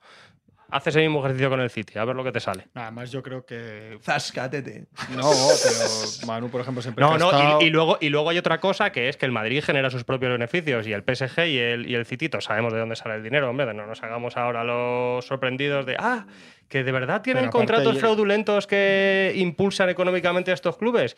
No teníamos ni idea. Yo creo que hay matices que están claros y hay una demagogia en las dos partes muchas veces, pero yo creo que eso no se ha aplicado aquí ni nunca que ha estado Manu ha sido el caso. O sea que no. No, desde luego que no. Pero bueno, ya se ha pero- calentado la gente para que se pongan todos ahora en los dos extremos, ¿eh? sin ningún matiz. Todos esos matices que dices tú desaparecen. No, pero, pero sí que comparto una cosa, y es que el Madrid tampoco debería enarbolar tantísimo la, la batalla de es que estos son ricos y, y- y van, claro, de, de pronto Sí, constituirse en el equipo del pueblo. La pregunta Sí. que hago, ¿la- ¿lo hace?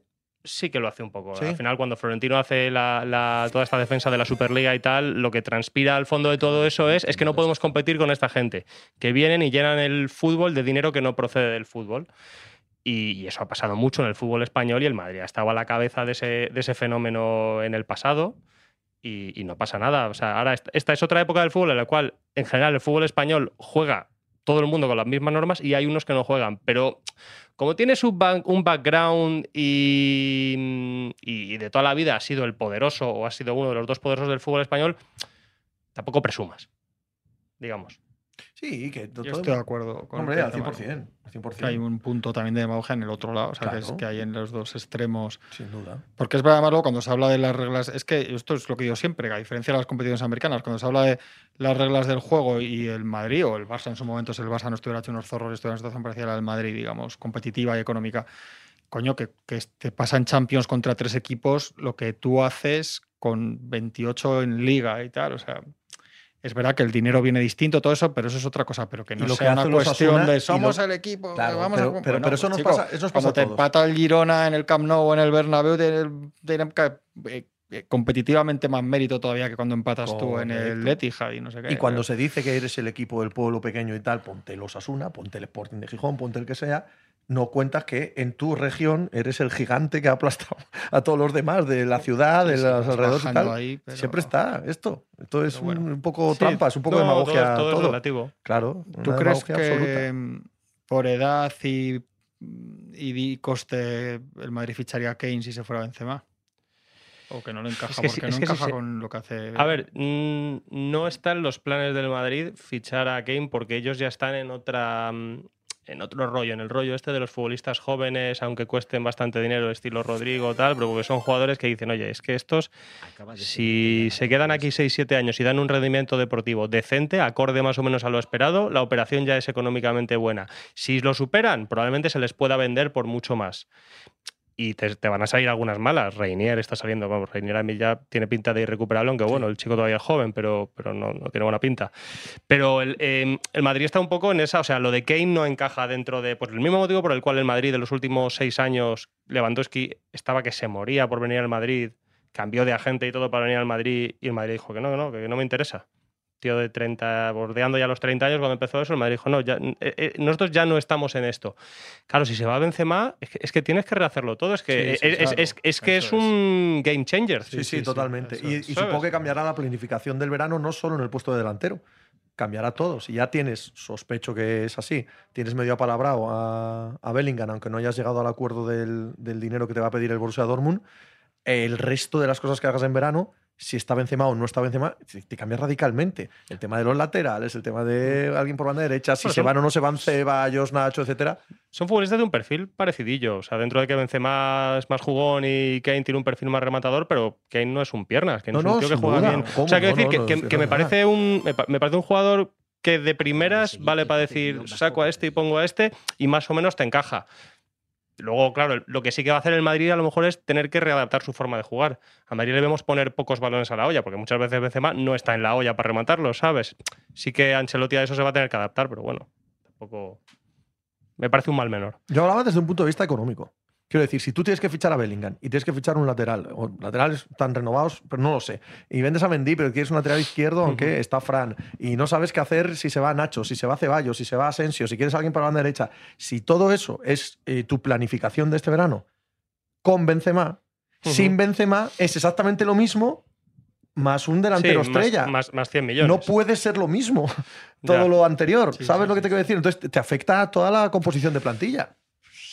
Sí, sí, bueno, a ver, el, Madrid para esto siempre mm, en los últimos años viene presumiendo de que tiene el club bastante saneado y si tiene que endeudarse un poco para, para hacer frente a tal, pues lo hace y además de momento no está pagando lo de la reforma del estadio, eso empieza a partir del año que viene. Pero no, pues tampoco creo que tenga tanta, tanta influencia. Es que tampoco creo que vaya a haber tantísimos fichajes. En el lateral derecho no espero ninguno. En el No, lateral no, ahí izquierdo, no, porque están los dos. eh, claro, en el lateral izquierdo ya va a venir Fran García y el, y el Madrid, si llega una oferta por Mendy, se la va a pensar. Tiene que ser buena, no lo va a vender, no, lo va a vender por 10 millones, ¿sabes? Para venderlo por 10 millones se lo queda. Eh, Bellingham es el refuerzo que quieren para el medio campo. Va a volver Brahim. Viene Joselu. Probablemente suba Álvaro, Álvaro Rodríguez para ser tercer delantero. Y, y si al final de todos los que salen de los Ceballos, Asensio y tal, de todo lo que queda, queda un hueco, pues a lo mejor Arribas ahí se puede, se puede colar en la primera plantilla. Yo no, creo que vaya a haber muchísimo más movimiento, la verdad. Si se va a Benzema, pues, sí- pues sí, te tienes que sacar 100 millones que no esperabas sacarte para fichar a un tío grande. Pero Tu más. apuesta, ¿se va o no se va Benzema? Pues. Están preocupados en el Madrid ahora mismo, ¿eh? No sé, pues me inclino por decir que sí. Sí, pero bueno, ojalá que no, ¿eh? Yo prefiero que se quede. A mí- Si se va, no sería bueno. Bueno, lo- al final de este tipo de cosas da exactamente igual. Si se va, no sería bueno que lo dijese ya para que el domingo el Bernabéu le despidiese. Es, es una chorrada, sobre todo en el Madrid, que es más frío que la hostia y, y le da igual todo esto. Pero bueno, desde el punto de vista ¿no? Sí, de la afición, la igual le Hombre, apetecería darle una ovación final a Benzema. Sería bueno para eso, aunque bueno, yo creo que si se pasa este partido y lo dice dentro de dos semanas, el Madrid convoca al Bernabéu y dice, oye, vamos a llenar el Bernabéu para despedir a Benzema, y yo creo que en general el Bernabéu tendría una buena entrada para, para eso, aunque sería más bonito en un partido, en eso estoy de acuerdo. Yo creo que es más importante que lo diga cuanto antes para que el Madrid se mueva cuanto antes en el mercado, porque ayer leí unas declaraciones de Ten Hag diciendo que tienen que fichar un delantero, que a lo mejor sale de la cantera, a lo mejor lo fichan de fuera, y eso lo combinas con las imágenes de Kane prácticamente despidiéndose de Sí, la sí, gente sí. del Tottenham Stadium, Sí, sí, sí. y ahí el cerebro me hizo, vale, yo ya sé por dónde va uno de los tiros. Entonces, si esto va a pasar, el Madrid tiene que colocarse ya en la, en la parrilla. Si no se coloca ya en la parrilla, le pasa lo del año pasado, que te quedas sin nada. ¿No hay ninguna posibilidad que pudiera jugar en el- lo que hace Benzema, que no es delantero puro y tal? Esto, que, que le dieran más galones ahí a Rodrigo en ese puesto. Si cuando juega, ahora está acabando metiendo muchos goles. No, Yo creo no- que, yo creo, yo creo que Rodrigo eh, podría ser un gran segundo delantero. Y podría ser un gran delantero, ¿eh? pero en como Pero juega jugando Madrid así, ahora mismo, con movilidad por arriba, con Vinicius sí. en un lado, tal, ¿no? ¿No lo Sí. veis? No, no. Yo, Hay- hay yo, yo para, otro- a ver, para, para circunstancias concretas, como el otro día en Sevilla, sí que Sí, lo pero veo. hay que tener otro, ¿no? Pero, nueve más, ¿no? pero me parece que tiene poca presencia física y, me parece que el Madrid tiene que tener un tío mm, más grande, más que, que, que cabecee, que, que vaya al encuentro con los centrales y, y- y Rodrigo no me parece ese tipo de futbolista. Me parece un, sí, un segundo delantero, un media punta brutal, muy bueno. Me gusta más por dentro que por la banda, pero un poquito más atrás. Nos preguntaban antes, y os la traslado, si pensáis que Benzema es top 5 de la historia del Madrid. Es gorda esa, ¿eh? Sí, pero probablemente lo sea. Sí. Es que los de esta generación de este equipo Es de las el- Champions tienen que estar claro, muy arriba. Los Es el segundo máximo goleador de la historia. Eso Más es. allá de nostalgias, es que estos tienen que estar igual que los Hay, de... hay dos que son muy, muy claros, ¿no? Que son Di Stefano y Cristiano. Sí. Esos dos son obvios, son los dos mejores de la historia del Real Madrid. Ujú. Y luego es que, Sí, luego, luego es que te entran varios este que pueden ser top 5, ¿no? Casillas, ¿no? Seguro. Sí, Casillas tiene que estar ahí también. Butragueño, supongo, por lo que Sí, supuso. pero es que igual estos... Es que, es que Butragueño, Es que yo a Butragueño lo veo más- muy superado por esta generación. Claro. Dices tú, Sí, sí, cierto. Butragueño, sí, muy especial. La, la vamos, los, que, los que vivieron la quinta del buitre. No, Zidane no. Zidane, no, jugador, no. Zidane no. Aunque era... Zidane. No. Pero Gento sí, claro, Gento es un top Hombre, Zidane- Raúl, a- Benzema, es que a- esto será muy jodido. A Zidane, si la lista la extiendes a personajes importantes para la entidad, entonces sí. Porque no es solo lo que hizo como jugador, también como entrenador. No, pero entonces ya te te sale- cambia el sí, rollo. pero entonces ya te salen Bernabéu Claro, y Florentino claro, también. claro. No, no, no. Si solo hablamos de jugadores. Sí, no, no, Zidane no entra. hombre. eh, o si No, entra, hombre, desde luego, entra Benzema 10 veces Modric antes. y Sí. Modric, seguro, sí, ¿no? sí, sí. Total. Es que estos de como los del Barça de Guardiola, es que esos más allá de nostalgias, esos jugadores son. Sí. Claro, han pasado a todos los de antes, han adelantado a todos. Claro, dices tú, Tarzán Miguel y sí, muy bueno, pero Puyol, Claro, 100 claro, veces sí, por sí, delante.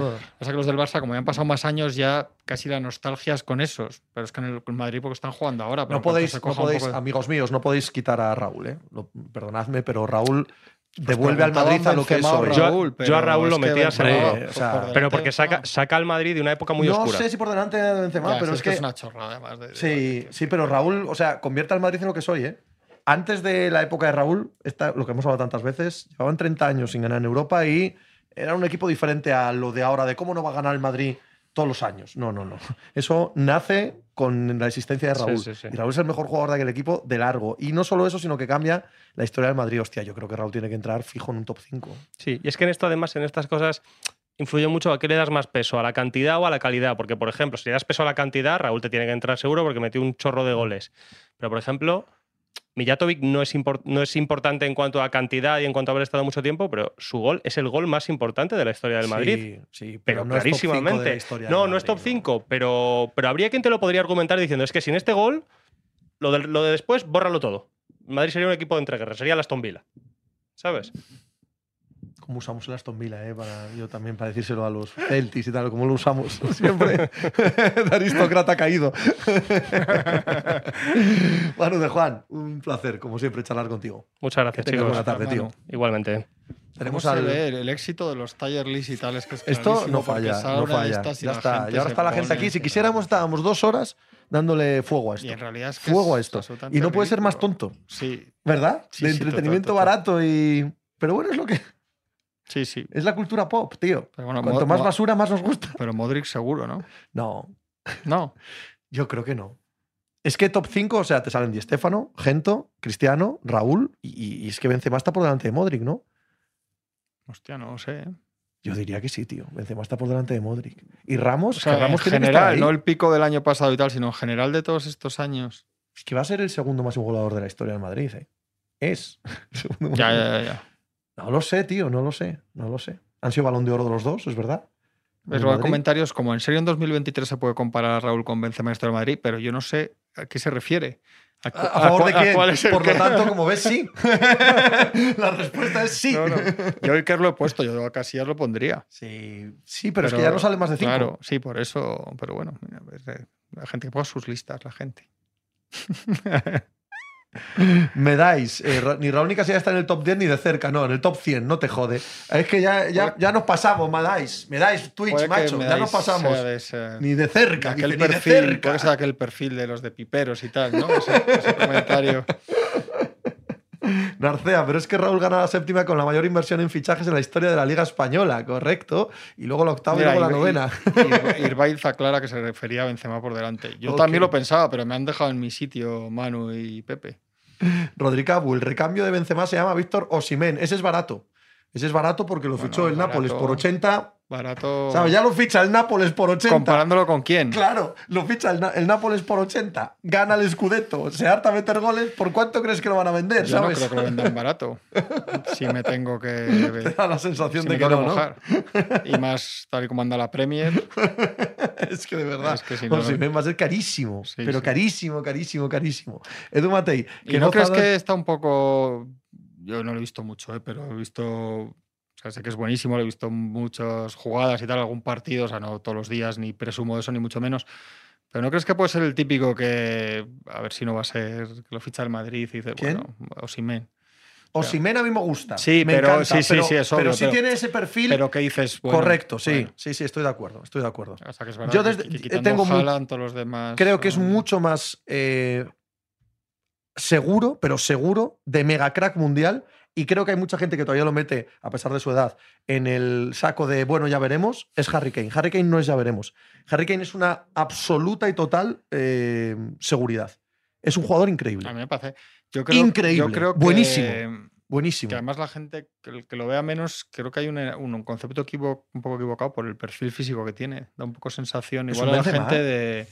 La gente le parece igual más leñador de área de lo Sí, que es, que sí, juega muy bien al fútbol. Quiero decir, que No parece muy eso, rematador sino- y tal, que lo es, pero que, que es más que eso, que no es el típico delantero Hombre, tanque, No, goleador. no, no, que va. Si es un perfil, es un perfil absoluto de. O sea que es verdad que es mayor para lo que suele hacer el Madrid de un tiempo a esta parte con sus con sus grandes inversiones. Sí, pero si le saca Pero de la sí, carril lo de Benzema, es pues que- tendrán que, actuar. sí. Dice Prunco Hazard también era una apuesta segura. Sí, tío, lo era, de verdad. El mejor jugador de la Premier, un jugadorazo como la Copa Un Pino, lo era. Ya Claro. sé que todo sí, puede sí, romperse y todo era. puede ser al carajo, pero era un fichaje seguro. Hazard. Sí, claro que sí. y Coutinho no seguro, pero fue aplaudidísimo Claro, cuando fichó el Barça. sí. Y ese era un poco diferente, pero vamos. Sí, no, no, pero no ¿sabes? seguro, pero digo que todo el mundo dijo, Claro, hostia, guapo". Pero Hazard, pues claro que era un fichaje seguro, tío. Que, que ya está, no hay que darle más vueltas. En Loreto veremos una portada en agosto del fichaje Hazard. Yo tengo esa portada, la del año pasado, que no fue portada, que solo fue un artículo. Lo escribió Forjanes y estábamos aquí y yo picándole. mucho. Yo picándole de, oye, ponla, ponla, Yo, de hecho, he ponla, llegado por a decir favor, últimamente, hace no mucho, dije, este no, no va a dar ni para el artículo de fichajes Hazard. Fue un comentario que hice en relación, o sea que sí, sí. Está. Ahora Pero os vamos, en cuanto un día corra 15 minutos rápido en el entrenamiento, se hace. Fuego, que no hay problema. Pues querría ver a muchos haciendo periódicos en, en agosto, periódicos deportivos espabilados, en que agosto. sois unos espabilados. Desde ahí, qué fácil. Ahí rascándose los huevos todo el día en casa. Eso es. No me jodas. Estaba Así también yo. preguntando un out of contest Sí, sí, iba a Sabonis o Petrovic. Bueno, hemos Venga. pasado tan- Venga. tantas horas en la sección de baloncesto de las discutiendo esto. Un día que venga Ricardo le preguntamos. ¿A quién vota Ricardo? A Petrovic. No, Yo creo que sí, pero sí, yo, yo diría. Tiene perfil Petrovic. y yo digo, Ricardo. yo digo Petrovic. ¿eh? Yo también digo Petrovic. Por tan poco. Sí, sí, sí, no, claramente, claramente. Hostia, es que se, odiaban además, ¿eh? Bueno, Sí. como todo el mundo que juega contra Petrovic lo Sí. odiaba, pero sí, sí. Hice un artículo de finales entre ellos y eso eh, antes de jugar en España. Bojicán. Zal- Zalgiris Cibona, hubo una final ahí calentísima entre ellos y tal. ¿Qué jugador de los Celtics traspasaríais? Yo a Smart por un buen defensor y fichaba a Van Vliet. Pero claro, es- esto es lo de siempre. Traspasar, Claro. ¿por quién? ¿Por quién? ¿Por Claro. qué? eh, ¿Cuánto le pagas a Van Vliet? Eso ¿Cómo lo es. encajas? Esto A es Van Vliet, que son 30 complicado. kilos al año, le vas a pagar. Ojo al último año de Van Vliet, ¿eh? Que Stephen Curry no es. No es. No, no. es. que, que está muy bien, No, ya ha sido bien, un jugador muy bien, bueno, pero que cuando ganan el anillo es 2019, han pasado cuatro años, no es un jugador joven, su último año tiene un cierto declive en el tiro, en el físico, en defensa, o sea, va a pegar un garrotazo gordo y vamos a ver, ¿eh? Me hace Irvial fue una de las preguntas más difíciles de mi vida. ¿Bodiroga o Navarro en su prime, Pepe? Me, abre el corazón a la mitad, así, y, y me desangra. pues si quieres te la contesto yo. Yo creo que Bodiroga. Sí. Pero es que amo demasiado a Navarro, pero creo que Bodiroga. Yo creo que Bodiroga. Y he de decir, y, y sé que es un pecado mortal, que no es uno de mis jugadores favoritos, eh, Bodiroga. Reconociendo lo que era, no era de los que me llenaba mucho ver y era buenísimo. decir, ¿Por o sea, qué? ¿Por su lentitud? No, no lo sé. Esa no manera sé, de sea, no- marcar los no hay- pasos. y- Sí, sí, sí, no sé. no Era hay- tan especial. Sí, pero no, no hay especial. explicación. ¿eh? Le reconozco todo, le asumo todo, me parecen los mejores europeos que no han ido a la de la historia, etcétera. Pero luego lo veía y sí decía, muy bueno, pero no sé por qué estas cosas que pasan más, que tienen que ver más con el corazón que con la cabeza. Mundial de Indianápolis, año 2003. Sí, sí, sí. sí. ¿No? ¿Eh? Algo que decir del esto que te des el título, todo a su Ahora, momento. Lo ahora, bueno, lo bueno queda para el final. Es, ¿Fue 2003 Mundial de Indianápolis? 2001, ¿no? 2001. O 2002, 2002. 2002. 2002. Bodiroga contra Ginóbili. Es uno de los momentos más extasiantes que he tenido como espectador de baloncesto. Sí, hombre, esos O equipos sea, de los pero, dos. no, pero, pero además esos dos en concreto, tío, Sí. que luego el- me harté de decir que, que- que- que lo de Ginóbili y la NBA iba a ser un espectáculo, que tal, que no sé qué. No, es, es que no podía amar más a esos jugadores, a esos dos jugadores en concreto. Sí. Increíble aquella Esos equipos Increíble. de aquella época eran increíbles los dos, sobre todo aquellas Yugoslavias, claro, de, de aquella época. Y Manu, tío. Sí, qué jugador fue no, Manu, no, qué jugador. increíble. Pero ya no solo los Spurs, tío. En Como Bolonia, ¿no? El último año en Bolonia, Bolonia, antes de en, en- en- aquellos mundiales antes de la, de la Sí, plata, sí, oli- sí, del oro olímco, perdón. Total. Wow, wow, wow. Ha Absolutamente preguntado increíble. varias veces Bojicán si vemos a Boston volviendo el año que viene con el mismo equipo. Pues hemos hablado largo y tendido del mínimo veterano. Te recomiendo que lo escuches. Sí, porque no solemos fallar en mínimo veterano, todo lo que decimos Claro. suele pasar. Pero que la respuesta que hemos dado es sí. Eso. Con lo cual traspasarán hasta. bueno, antes de Smart se traspasa el Leprechaun. Pues Este- ese es el problema. Eso te iba a decir. Ese es Este, el problema de Boston. este tipo de políticas Claro, han dado es. resultados. Correcto, correcto. Recordemos que hace un año no- nadie en Boston tocaba a Jalen Brown por Kevin Durant. Y yo no digo nada, ¿eh? no digo que esté bien ni mal, pero bueno. Sí, sí no, que lo dices. Sí, que tampoco el año que Kevin Durant también está eliminado y todo lo que quieras, pero bueno. Y es- esto, Smart es un jugador que ha estado muy señalado en estas de no, se toca Smart y tal, y yo creo que lo que no se toca es. No entra Smart en el rango de lo que no se toca. Lo que no es que no se regala, pero. Yo creo que Boston necesita un base que sepa manejar el balón y tomar buenas decisiones y Smart no es ese base. Todo de acuerdo. mínimo- Todo de acuerdo, pero claro, si Sí. traspasas a Smart por, no sé, no sé quién se te ocurra, eh, un base de ese perfil, guay, pero ¿te lo van a ofrecer? ¿Un base Claro. de ese perfil por Smart? ¿A Mm. que no? Sospecho. Sospecho que no. No estamos en una época de, en general, menos bases estrellas que antes. Tenemos a Shea, ¿no? Tenemos a Fox, tenemos a... ¿No ha bajado un pelín el puesto de base? Doncic, Doncic, evidentemente. Curry, Lillard. No, no, no, pero Carrie es otra cosa. Carrie es otra cosa. Y Branson es otra cosa. No es el perfil que está diciendo este hombre. ¿Tú qué dices? Base. Base de director, sí, sí. Sí, sí, no, no, no puramente anotador. Porque eso hay mucho. Mucho escolta que juega de base, básicamente. Jamal Murray, por ejemplo, no me parece un, un base, aunque Ya. suba el balón todo el rato, ¿no? Halliburton. Sí, sí, Halliburton sí. Estos, ¿no? Porque Sí, ya, sí, ya sí, Morán sí. es otra cosa también. Sí, sí, está claro. no vamos a decir qué cosa, pero. ¿Y por qué no Brogdon? Pues porque ya has visto eh, cómo ha acabado Brogdon. Porque aparte que está lesionado, es que Brogdon, yo recordaba viendo lo que está lesionado, que uno de los problemas que ha tenido Brogdon en su carrera es que se lesiona mucho. Es un problema para él, es una desgracia para él. ¿Quién gana antes el 18 Lakers o Celtics? Hombre, los Lakers, sin ninguna duda. No lo sé. Coño, no lo sé, pero no voy a decir los Celtics. Puestos Correcto. estos para sufrir ya sufriremos. O sea, sí, ya tocará la realidad. Pocos bases son tan buenos como Austin Reeves. Ojo que no estoy muy lejos de. Así vais a ganar bien el 18. Ahí ha, pu- ha puesto alguien una cosa que supongo que será broma, que es que Tony Vela ha dicho que Tony Parker es mejor, que era mejor que Stephen Curry. No, preguntan que si eso lo ha dicho Tony. Ah, en no, el- yo me extraña mucho. Lo que pasa que, claro, pasa tantas horas con privación de sueño ahí y habrá tantos contextos y tanto tal que no Pero sé. yo creo que ni esa. Yo no me mojo, pero diría que no. Ahora, igual ha dicho un día, no, es que en esta jugada en concreto, en el codo de la zona tras el bloque, es muy de él eso, ¿no? Entonces esa jugada era mejor en concreto, tal, eso no lo sé. Irviaz, opinión de Tracy McGrady, Pepe, qué bueno eres McGrady. Como decía que era el más difícil de defender. Yo tengo con toda esa generación una relación no especialmente amistosa. Claro que era mega buenísimo. Creo que fueron menos buenos de lo que deberían con el talento que tenían. Es la sensación que me ha quedado. Sí, y que, y además eh, se convirtieron en iconos pop muy rápido. Les gustó ser iconos pop y se convirtieron mucho más en chicos póster que en competidores verdaderos en la cancha. Y que un tipo como Kobe Bryant, que de talento, pues increíble, por supuesto, pero no era esencialmente superior ni a McGrady, ni a Carter, ni a Iverson cuando llegan a la liga, el- la diferencia de la carrera de Kobe y quién es Kobe hoy comparado con ellos tiene mucho que ver con esto que estoy diciendo. Es la sensación que me da. Probablemente. Sí, sí, probablemente. Eh, eh, Rodri Pfeffer, en la NBA actual sería Oscar Smith un jugador relevante. Está, está muy mayor, ¿no? Bueno, pero todavía abierto a la esquina. Hombre, el, el Oscar mejor, claro que habría sido un juego relevante y más ahora, ¿no? Con lo que se hablaban los tiradores. Eh, Edu Matei, Tony el romántico de la pizarra, romántico en la vida en general. Sí, Hay que ser románticos. ¿Habrá algo más guapo que el amor? sí, No. sí, sí, ya te No hay digo. nada más guapo que quererse, tío. Nada. Esta pasada noche ha habido una cosa más bonita que el amor. ¿Eso no es amor también? es que hay mucho tipo de amor. Sí, eso, eso es verdad. Eso es verdad. Eh, Mateus, Juanma, lo sabes. ¿Van los Lakers a traspasar el pick 17? Ya sé, pero no lo puedo decir. Pues no tengo ni idea. Es que no tengo ni idea. Es que hay varios caminos por los que pueden tirar y dependiendo de lo que hagan con otras cosas, veremos. También supongo que estas cosas están en, el, están en conversaciones y según lo que haya. Pero es que no veo muy claro tampoco lo que podrían hacer. ¿eh?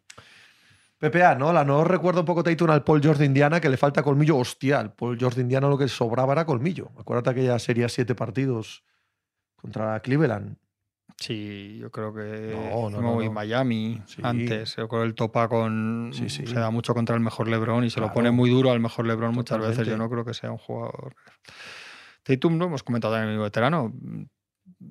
Cuando van pasando, quiero decir, todos los años hay una excusa mayor o menor y tal, pero hay un momento que tienes que que te tiene que salir, ¿no? O sea, hay, hay preguntas legítimas que no tienen que ver con su talento. No, no es justo tampoco decir ahora es que no puede ganar con, con Tatum de juegos franquicias, es una tontería. Pero hasta ahora no has ganado, pero tiene que demostrar el, dentro de unos años.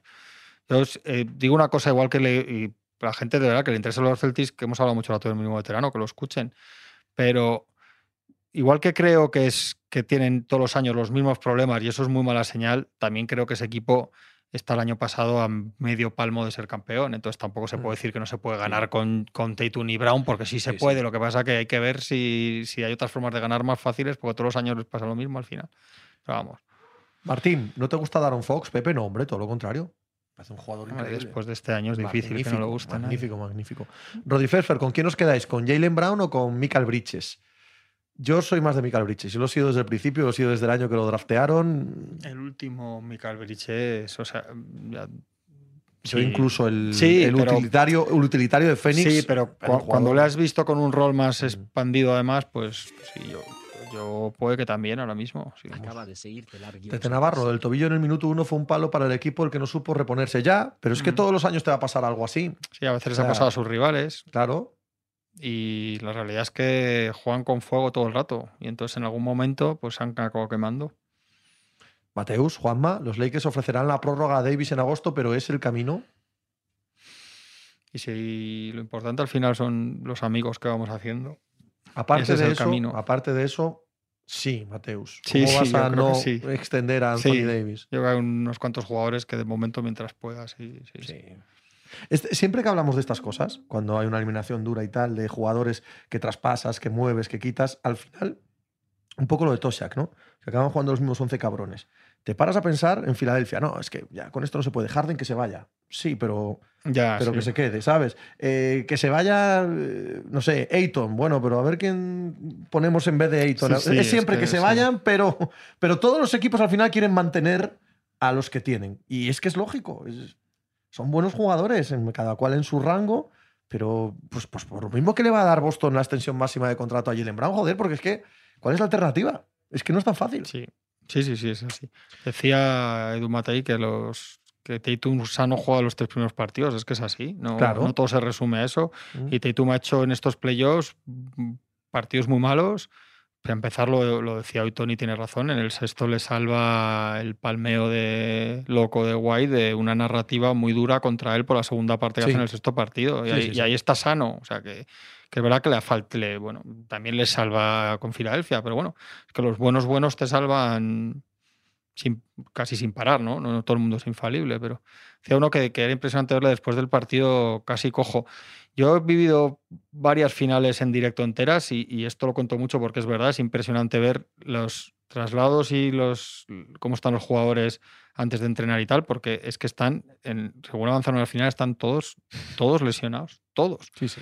Yo he visto a Curry, la final famosa de la rodilla, yo puedo decir que Curry iba cojo y salía a jugar. Y Guadala ese año es que lo veías y decías, hoy no juega seguro, y acababa jugando malamente, pero o sea, los jugadores están machacados. No hay deportista de élite. Se han jugado en Estados 14 Unidos. partidos contra Filadelfia y Miami en, a, a ritmo de un partido cada dos días. Unos tíos que algo en temporada regular no juegan, o sea, quiero decirles, les duele jugar un back-to-back y ahora juegan 14 partidos en, en 26 días. Es que, es, que, es que no hay cuerpo humano que no acabe con un problema un tipo de otro. No hay deportista de élite que no compita tocado, que no le duela algo. Claro, El deporte de élite es muy duro. Y en el deporte americano más. Todas las grandes ligas americanas son, son un destrozo para el cuerpo. Sí, si vas haciendo un revisionismo de todas las finales, en todas hay. Todos hemos visto a Kobe ganando finales con el dedo chafado, al otro, esto siempre es así. Medvedev eliminado. Mira, eh, el año pasado Nadal gana Roland Garros sin un pie, literalmente. Sí. O sea, le podemos preguntar a Nacho que te lo cuenta. Sí, sí, sí, no podía subir el escalón de subirse a la mesa de la, de, para hacer la rueda de prensa. Tenía que poner un pie y luego el otro. No era capaz de subir un escalón. Y gana Roland Garros. Medvedev, uno de los cuatro favoritos, eliminado en primera ronda. Nuevo motivo para que Medvedev odie la tierra batida y, y Roland Garros como lo odia a muerte. Mateus, Lebron en un story ayer. Se supone que debo ser el número uno en la lista de todos. Veremos qué sucede cuando yo ya no exista. Bueno, era por un debate que había, por otra cosa. Y no, bueno, No- pues no sé qué Sí, no, contexto. no, es que era na- na- nada. na- Pero un poco lo que decíamos antes de Benzema y tal, pues sí, da un poco igual, hombre. Si es todo... Sí, no, era por. que Está discutiendo que era la expresión esta de esto de yo soy él, de esto del him que se está usando ahora, no sé, algo así. Entonces él pone ahí, pero yo, yo no, creo que no tiene más. Querido Nacho Pinilla, ¿Qué tal están, de señores? puta madre, tío, ¿cómo tú por aquí? ¿Me han llamado? ¿Sí? Me ha llamado mal chicado. ¿Te ha llamado el Machi? Machi me ha llamado. Joder. Me ha visto de apuntas. Qué suerte, no llama no, cualquiera. no Machi, puedes ¿eh? decirle que no. Hombre, No, no. efectivamente. Te pone carita, pone carita de buena gente. Es como si Arabia Saudí te llama y te pone 200 kilos, ¿sabes? Un poco lo mismo que te Yo me iría. machicado, sí, los 200 kilos. Pero 200 kilos de amor. Sí, porque yo aquí no recibo nada, ¿no? Eh, sí, hombre, tu salario. Te de un vale de café de la cafetería. Ah, magnífico. Uno de cada tres veces te invitamos al café. Es verdad. Luego te toca a ti. Y luego me toca a mí pagar. ¿Y qué, y qué, y qué haces aquí? ¿Qué, o sea, ¿de qué quieres hablar? Mm, eh, no, no sé, ¿de qué quieres que hablar? Vamos a hablar de, de la venta de camisetas estas que tenéis aquí. No, no, venta no, sorteo. Ah, Está muy sorteo, bien que traigas esto porque estamos sorteando estas tres camisetas de la Euroliga, Basconia, Barça y Valencia, firmadas por las plantillas. También los balones están firmados por las plantillas del Barça y del Basconia. Entre los que se suscriban, los suscriptores, el jueves hacemos un sorteo y si No os tocan, puedes pues guay. participar, ¿eh? ¿No? Coño, por el código ético. Ah, Eres de la empresa. ¿No hiciste el examen? No lo hice al final, es que no me dejaban. Otro que tienes que explicarle. A mí ayer o ya Sí, él. sí. No, pero es que no podía. Yo lo intentaba, pero no me cargaba la página. No cargaba la Es que es la verdad. Se me comió el perro la página. Mi perro se comió la página. No entraba al internet. Que Hacen un curso de código ético, no va nadie. Que hagan un curso de aumento salarial. Ya te digo yo, ahí van todas Sí. las líneas de internet finas. Ahí meto el Estáis, 4G. estáis al dinero y no hacer un gran periódico. Y luego pasa lo que pasa. ¿Dónde está la vocación? ¿O qué lo hacéis solo por pasta esto? Yo normalmente solo por pasta. pero- Por ejemplo, sigues al estudiante, solo, el estudiante solo por pasta. Permíteme hilar con el tema que nos trae hasta aquí. Hasta aquí. Eso ya es más sadomasoquismo. Es- ¿Qué ha pasado un año más con el estudiantes? Bueno, no, Todavía, oye, vamos pues a la Liga. Pierde 0-2 con el Burgos después de dos partidos en Madrid, al mejor de cinco. Tiene, es el dos, Boston Celtics de... tiene dos partidos en Burgos ahora, viernes, Claro. domingo, ¿no? Viernes, domingo, sí. Que si pierde uno está eliminado y no estaría en la Final Four por el ascenso. Y entonces ahora y entonces ahora. No, hombre, el- esto se... vamos a ver, no es que se vi- viniese venir, pero sí era normal que el estudiante al final acabase cayendo en algún momento de toda esta, de toda esta fase, ya fuese en cuarto, ya fuese en la Final Four. Porque la dinámica, como ya hablamos en otro, otro día, era, era muy mala. O sea, este equipo acaba desde febrero con un balance de 6-8, de 6 derrotas, 8, de 6 victorias, 8 derrotas. Eh, y más que las derrotas es la dinámica, es la sensación de que el equipo no estaba... No es que no estuviese bien trabajado, sino que directamente no, no encontrabas eh, un asidero por el cual este equipo jugase algo. Eh, se cambió el entrenador, el cambio de entrenador no sirvió de mucho, además existe un problema en este club. Es que tenemos, está ahora mismo Alberto Lorenzo de entrenador, pero no sabes si es el, entrenador. Hombre, ahora se sobreentiende que es el entrenador principal, pero en ningún momento te lo presentan como entrenador principal. O sea, es el entrenador suplente, pero no, no- nunca se dice que es el entrenador principal. Eh, tampoco hay director deportivo, entonces se van uniendo una serie de cosas que todo lo unes a, a- lo que hay en el parque, a, a un equipo que se configura no para ascender, porque eso te lo dicen desde el principio de temporada, que se va, que se va a luchar. Eh, entonces, al final todo va sumando. Entonces, si tú creas un equipo que no va a subir, que no tienes, que no ves que tenga una capacidad de subir, porque están Andorra y Burgos, entonces al final acabas cayendo. Y se toca con el Burgos, que al final es un equipo con un presupuesto muy elevado y que te destroza a triples, o sea, es, es una dinámica, o sea, te hacen un 15 de 31 el primer partido y un 20 de 31 en el segundo partido. Eh, no Cuidado, eh. Cuidado, eh. Es que es alucinante, eh. Era como ve a los Warriors de 2015, a los Sí, sí, entonces daba igual la, la dinámica, la, la posición defensiva que tú colocases, si colocases zona, colocases a- al hombre, daba igual, te seguían destrozando desde el triple. Entonces, al final el Burgos te acaba ganando el segundo partido, eh, te acaba metiendo 102 puntos, te acaba metiendo 60 puntos desde el triple y te acaba metiendo 15 desde el tiro libre, o sea, solo meten 14 lanzamientos de dos. Es muy difícil que un equipo que no... eh, seguir un equipo con ese potencial, sobre todo si tú no tienes ese potencial desde la línea de tres, porque tú no tienes especialistas, tú tienes varios jugadores que pueden anotar de tres, eh, como son Hughes y Leimanis, y luego jugadores de rachas que si tienen buen día te pueden. Y es muy difícil. Entonces, llegas a una situación en la cual el club, eh, el, el equipo, va a estar otro año más en, eh, en LEP. Y la problemática ya no es tanto deportiva con este club, es, es- es institucional y es económica. Ujú. Es saber si este club puede seguir resistiendo año tras año el foro. Porque el problema está eh, en que tú puedes tener una serie de deudas, pero tú tienes una deuda muy importante con Hacienda. Entonces, tu Hacienda, eh, tú puedes tener una deuda con la Comunidad de Madrid, puedes tener una deuda con el Ayuntamiento y esta puedes regatearla. Pero, la- pero, la- pero Hacienda, como vea que no pagas, te cierra el chiringo y aquí no, no hay problema. En una, en- según lo que yo tengo entendido, sí que se confía, se mantiene. Además, tú sigues recibiendo dinero del descenso. El, el descenso del dinero del canon, cuando alguien asciende, se divide en cuatro años. Entonces tú tienes el del tercer año, el del- del canon, entonces tú puedes seguir manteniendo. Pero claro, ya el próximo año creo que es la última temporada de Movistar con el equipo. Eh, no sé si se extenderá o no se extenderá, pero empieza a haber más nubarrones del estrictamente deportivo. Yo he de decir que vi los partidos y había visto alguno más el otro, porque justo antes del playoff juega también con el Burgos, el Estudiantes, un partido también en Madrid que acaba con dos prórrogas, Sí, también otra locura.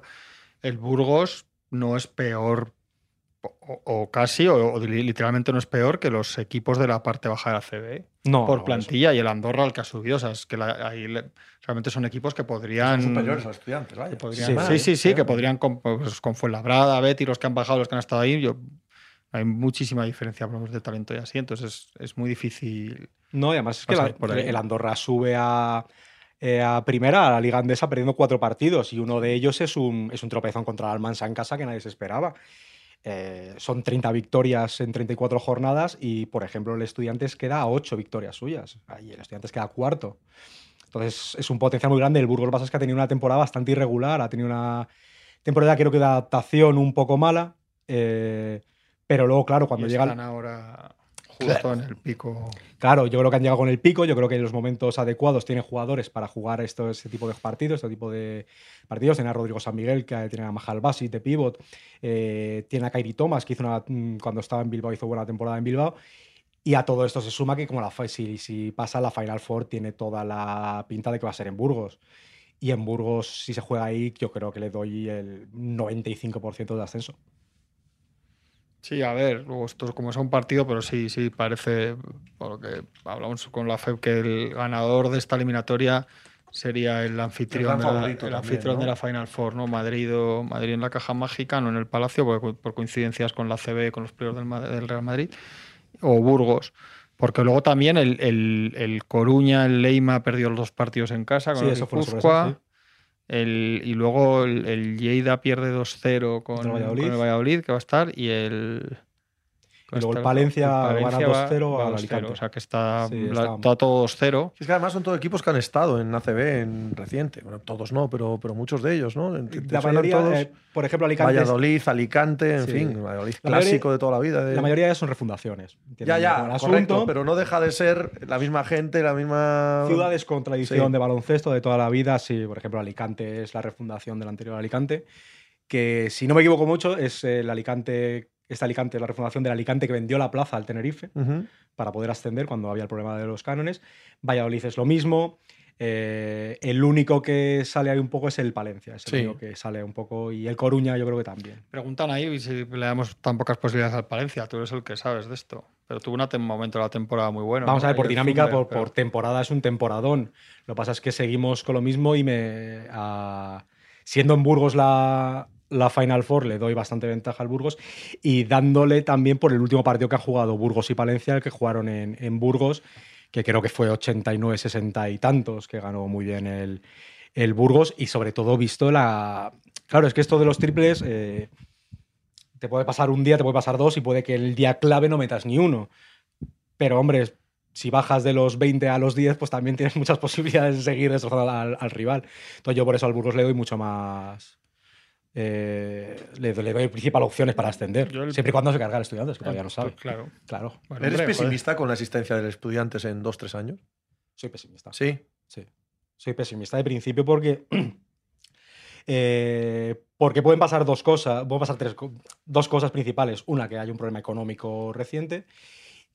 Bueno, tres. Y que se enquiste. Y que se enquiste esto de manera muy grande. Entonces, si esto se enquista, el problema está que la masa social que tiene estudiantes, aunque tú consigas llenar el palacio, es bastante difusa. No, el que paga el abono, el que, el que está yendo a estudiantes, el que va a ver al estudiantes porque quiere ver al estudiantes, no es el de hace 10 años. Es muy pequeña. Entonces, si tú no tienes masa social, que es la principal sustento que tienes, se te reduce porque ya no tienes esa capacidad, eh, en mi modo de entender, para atraer patrocinadores.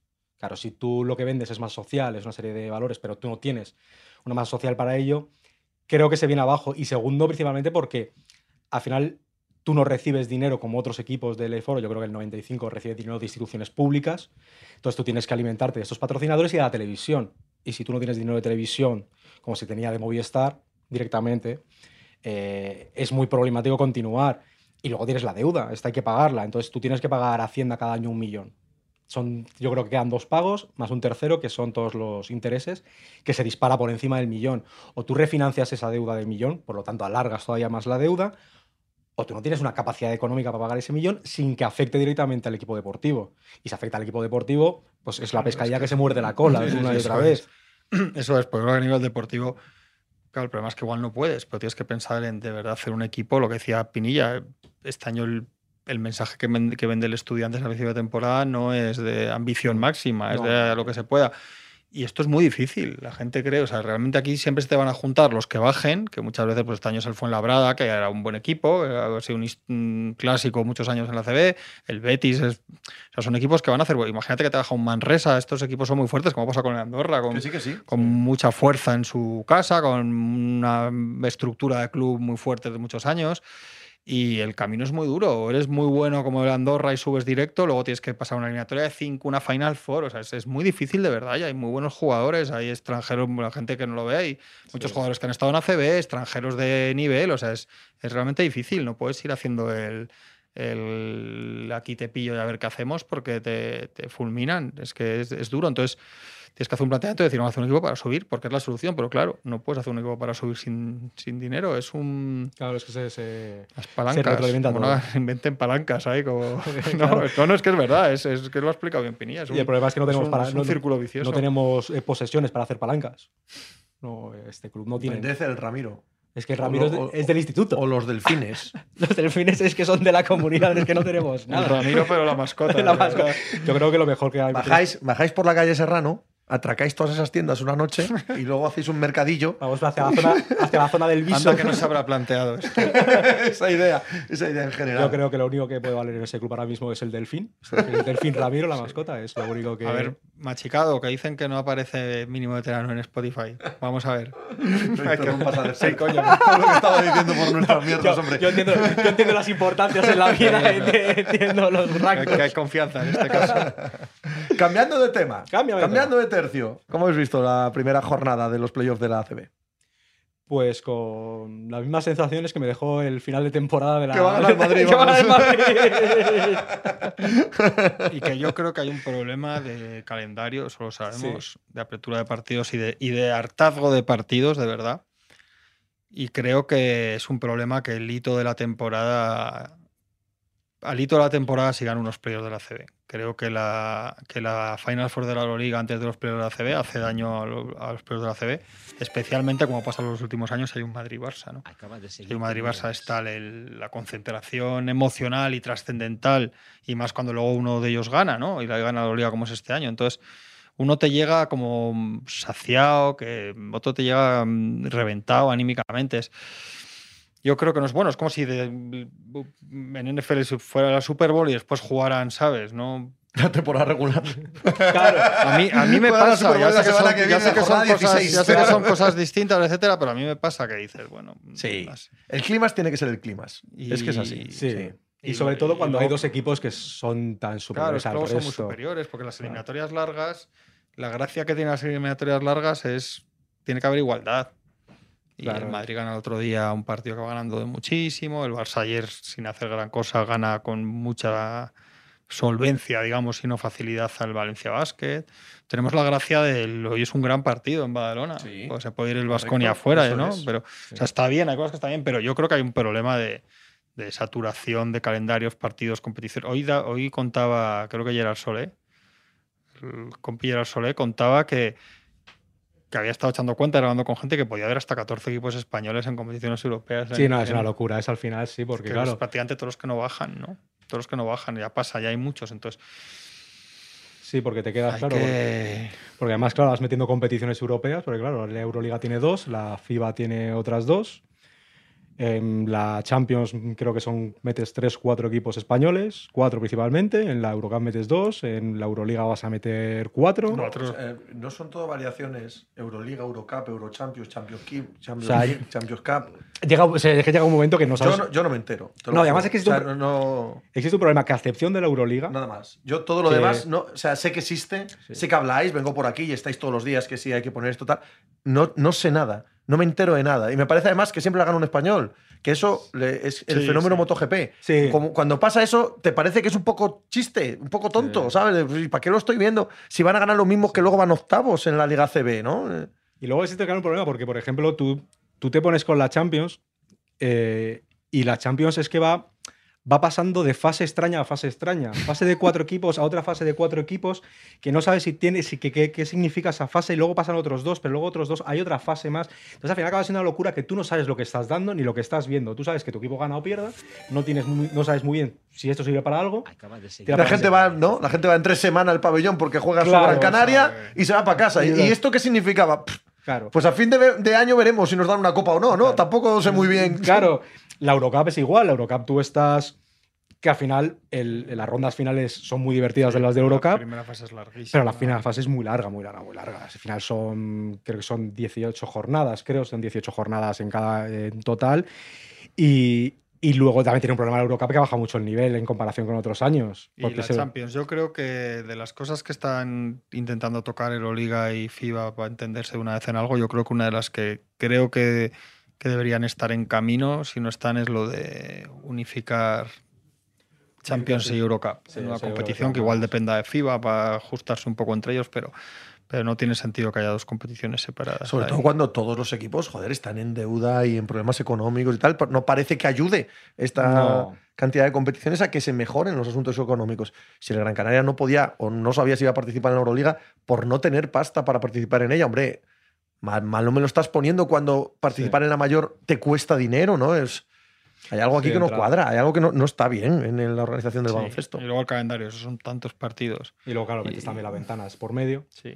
metes las de selecciones, entonces ya, eso Entonces- ya es caótico todo. Es un aficionado del Madrid, lo sacas de la eliminatoria con el Partizan, la Final Four, todo eso, y lo metes ahora en una eliminatoria con el Gran Canaria, con todos los respetos, No sabes que exactamente está qué muy jugando. desequilibrada. Entonces, hay un problema para mí, de, yo como aficionado profesional de ellos, o sea, como desde dentro y con el máximo cariño, pero yo percibo un problema de, de cosas que si te dan a ti pereza, digamos, ¿no?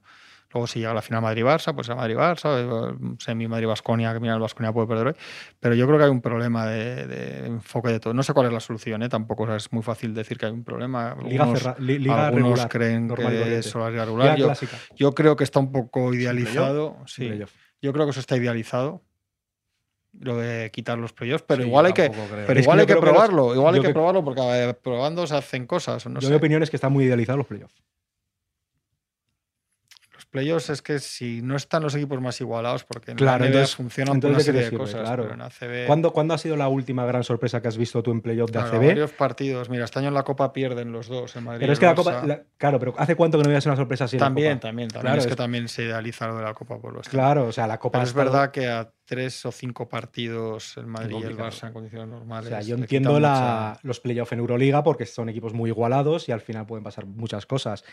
Eh, los entiendo en la NBA porque al final, al final están bastante igualados.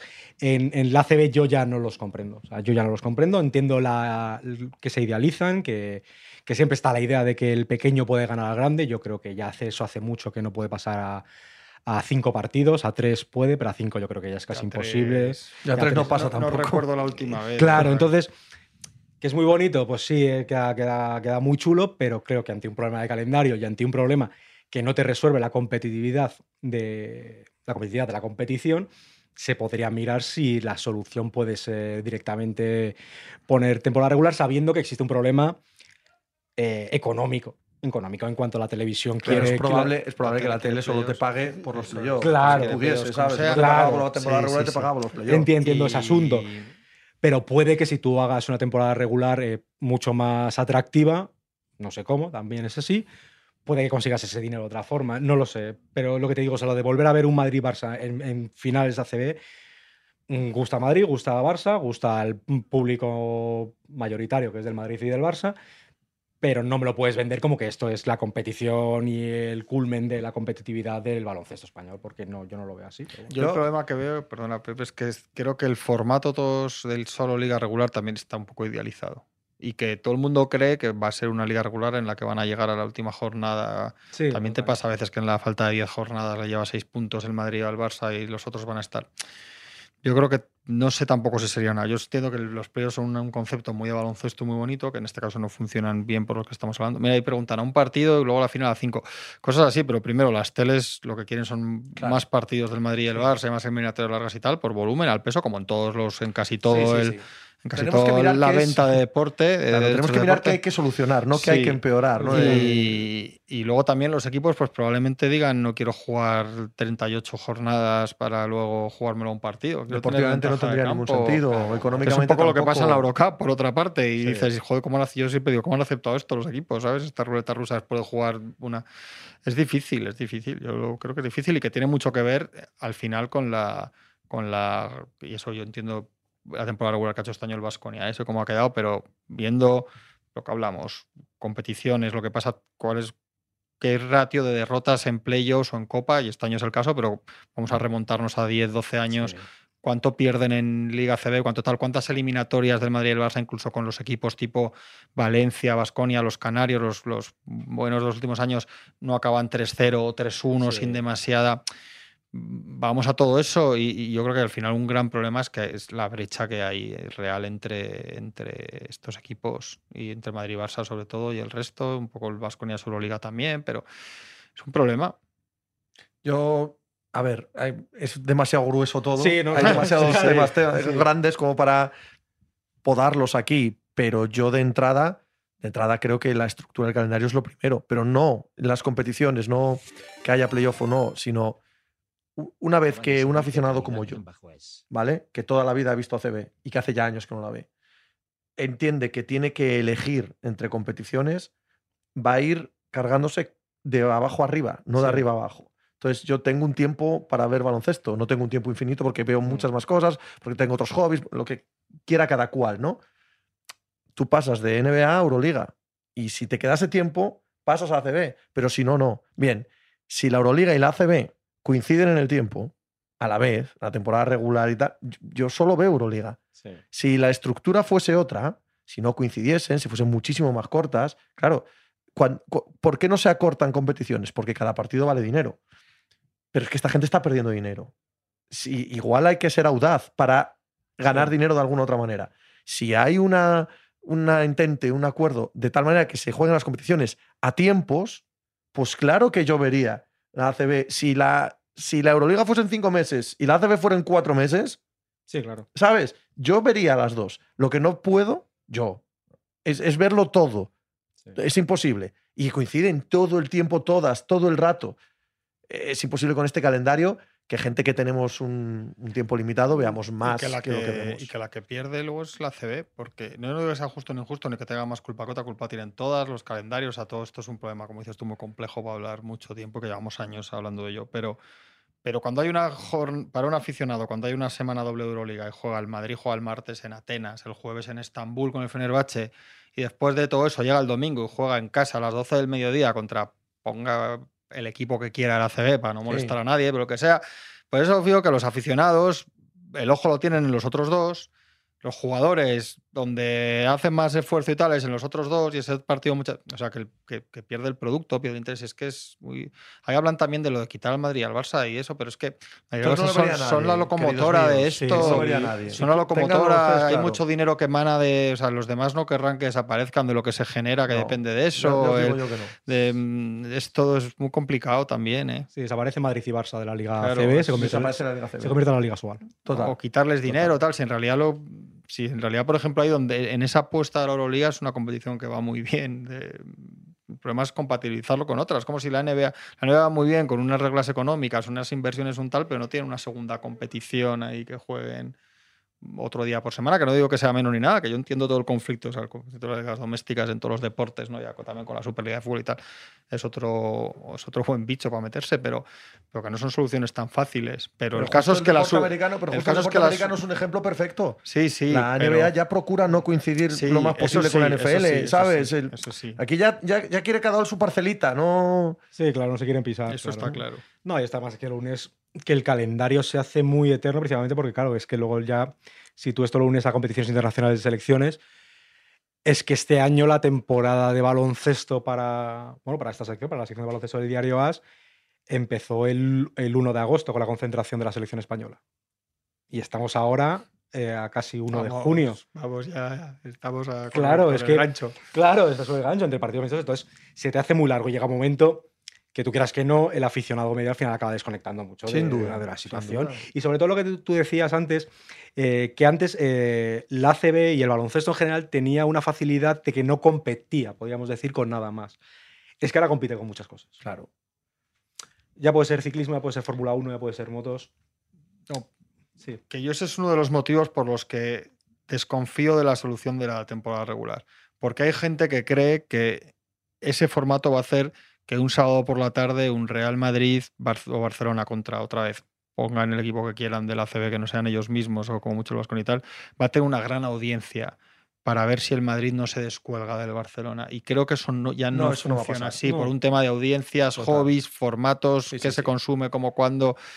Esto es lo que decimos muchas veces de la época de Estadio 2, de cuando Sí. nos sentábamos por la tarde el sábado que no había nada que hacer y veías el balonmano, el baloncesto, el fútbol todo Sí, sí, sí, seguido. y el- cuando, y el cross. cuando había Lo- cross, ¿qué el cross, daba? Lo que, lo es que ya no, se, transmitieran, ya no había se ve la tele así, ni se consume así, ni la oferta es esa. Ya no ves lo que te ponen, sino lo que quieres. Y No, no, pues si- si no yo- creo que sea tan sencillo. Si yo lo que digo es que si llegamos a un punto en el cual no hay una solución que vaya a ser rentable, por lo que dices tú, porque te va a dar igual una temporada regular de una forma u otra, por lo menos recortas calendario.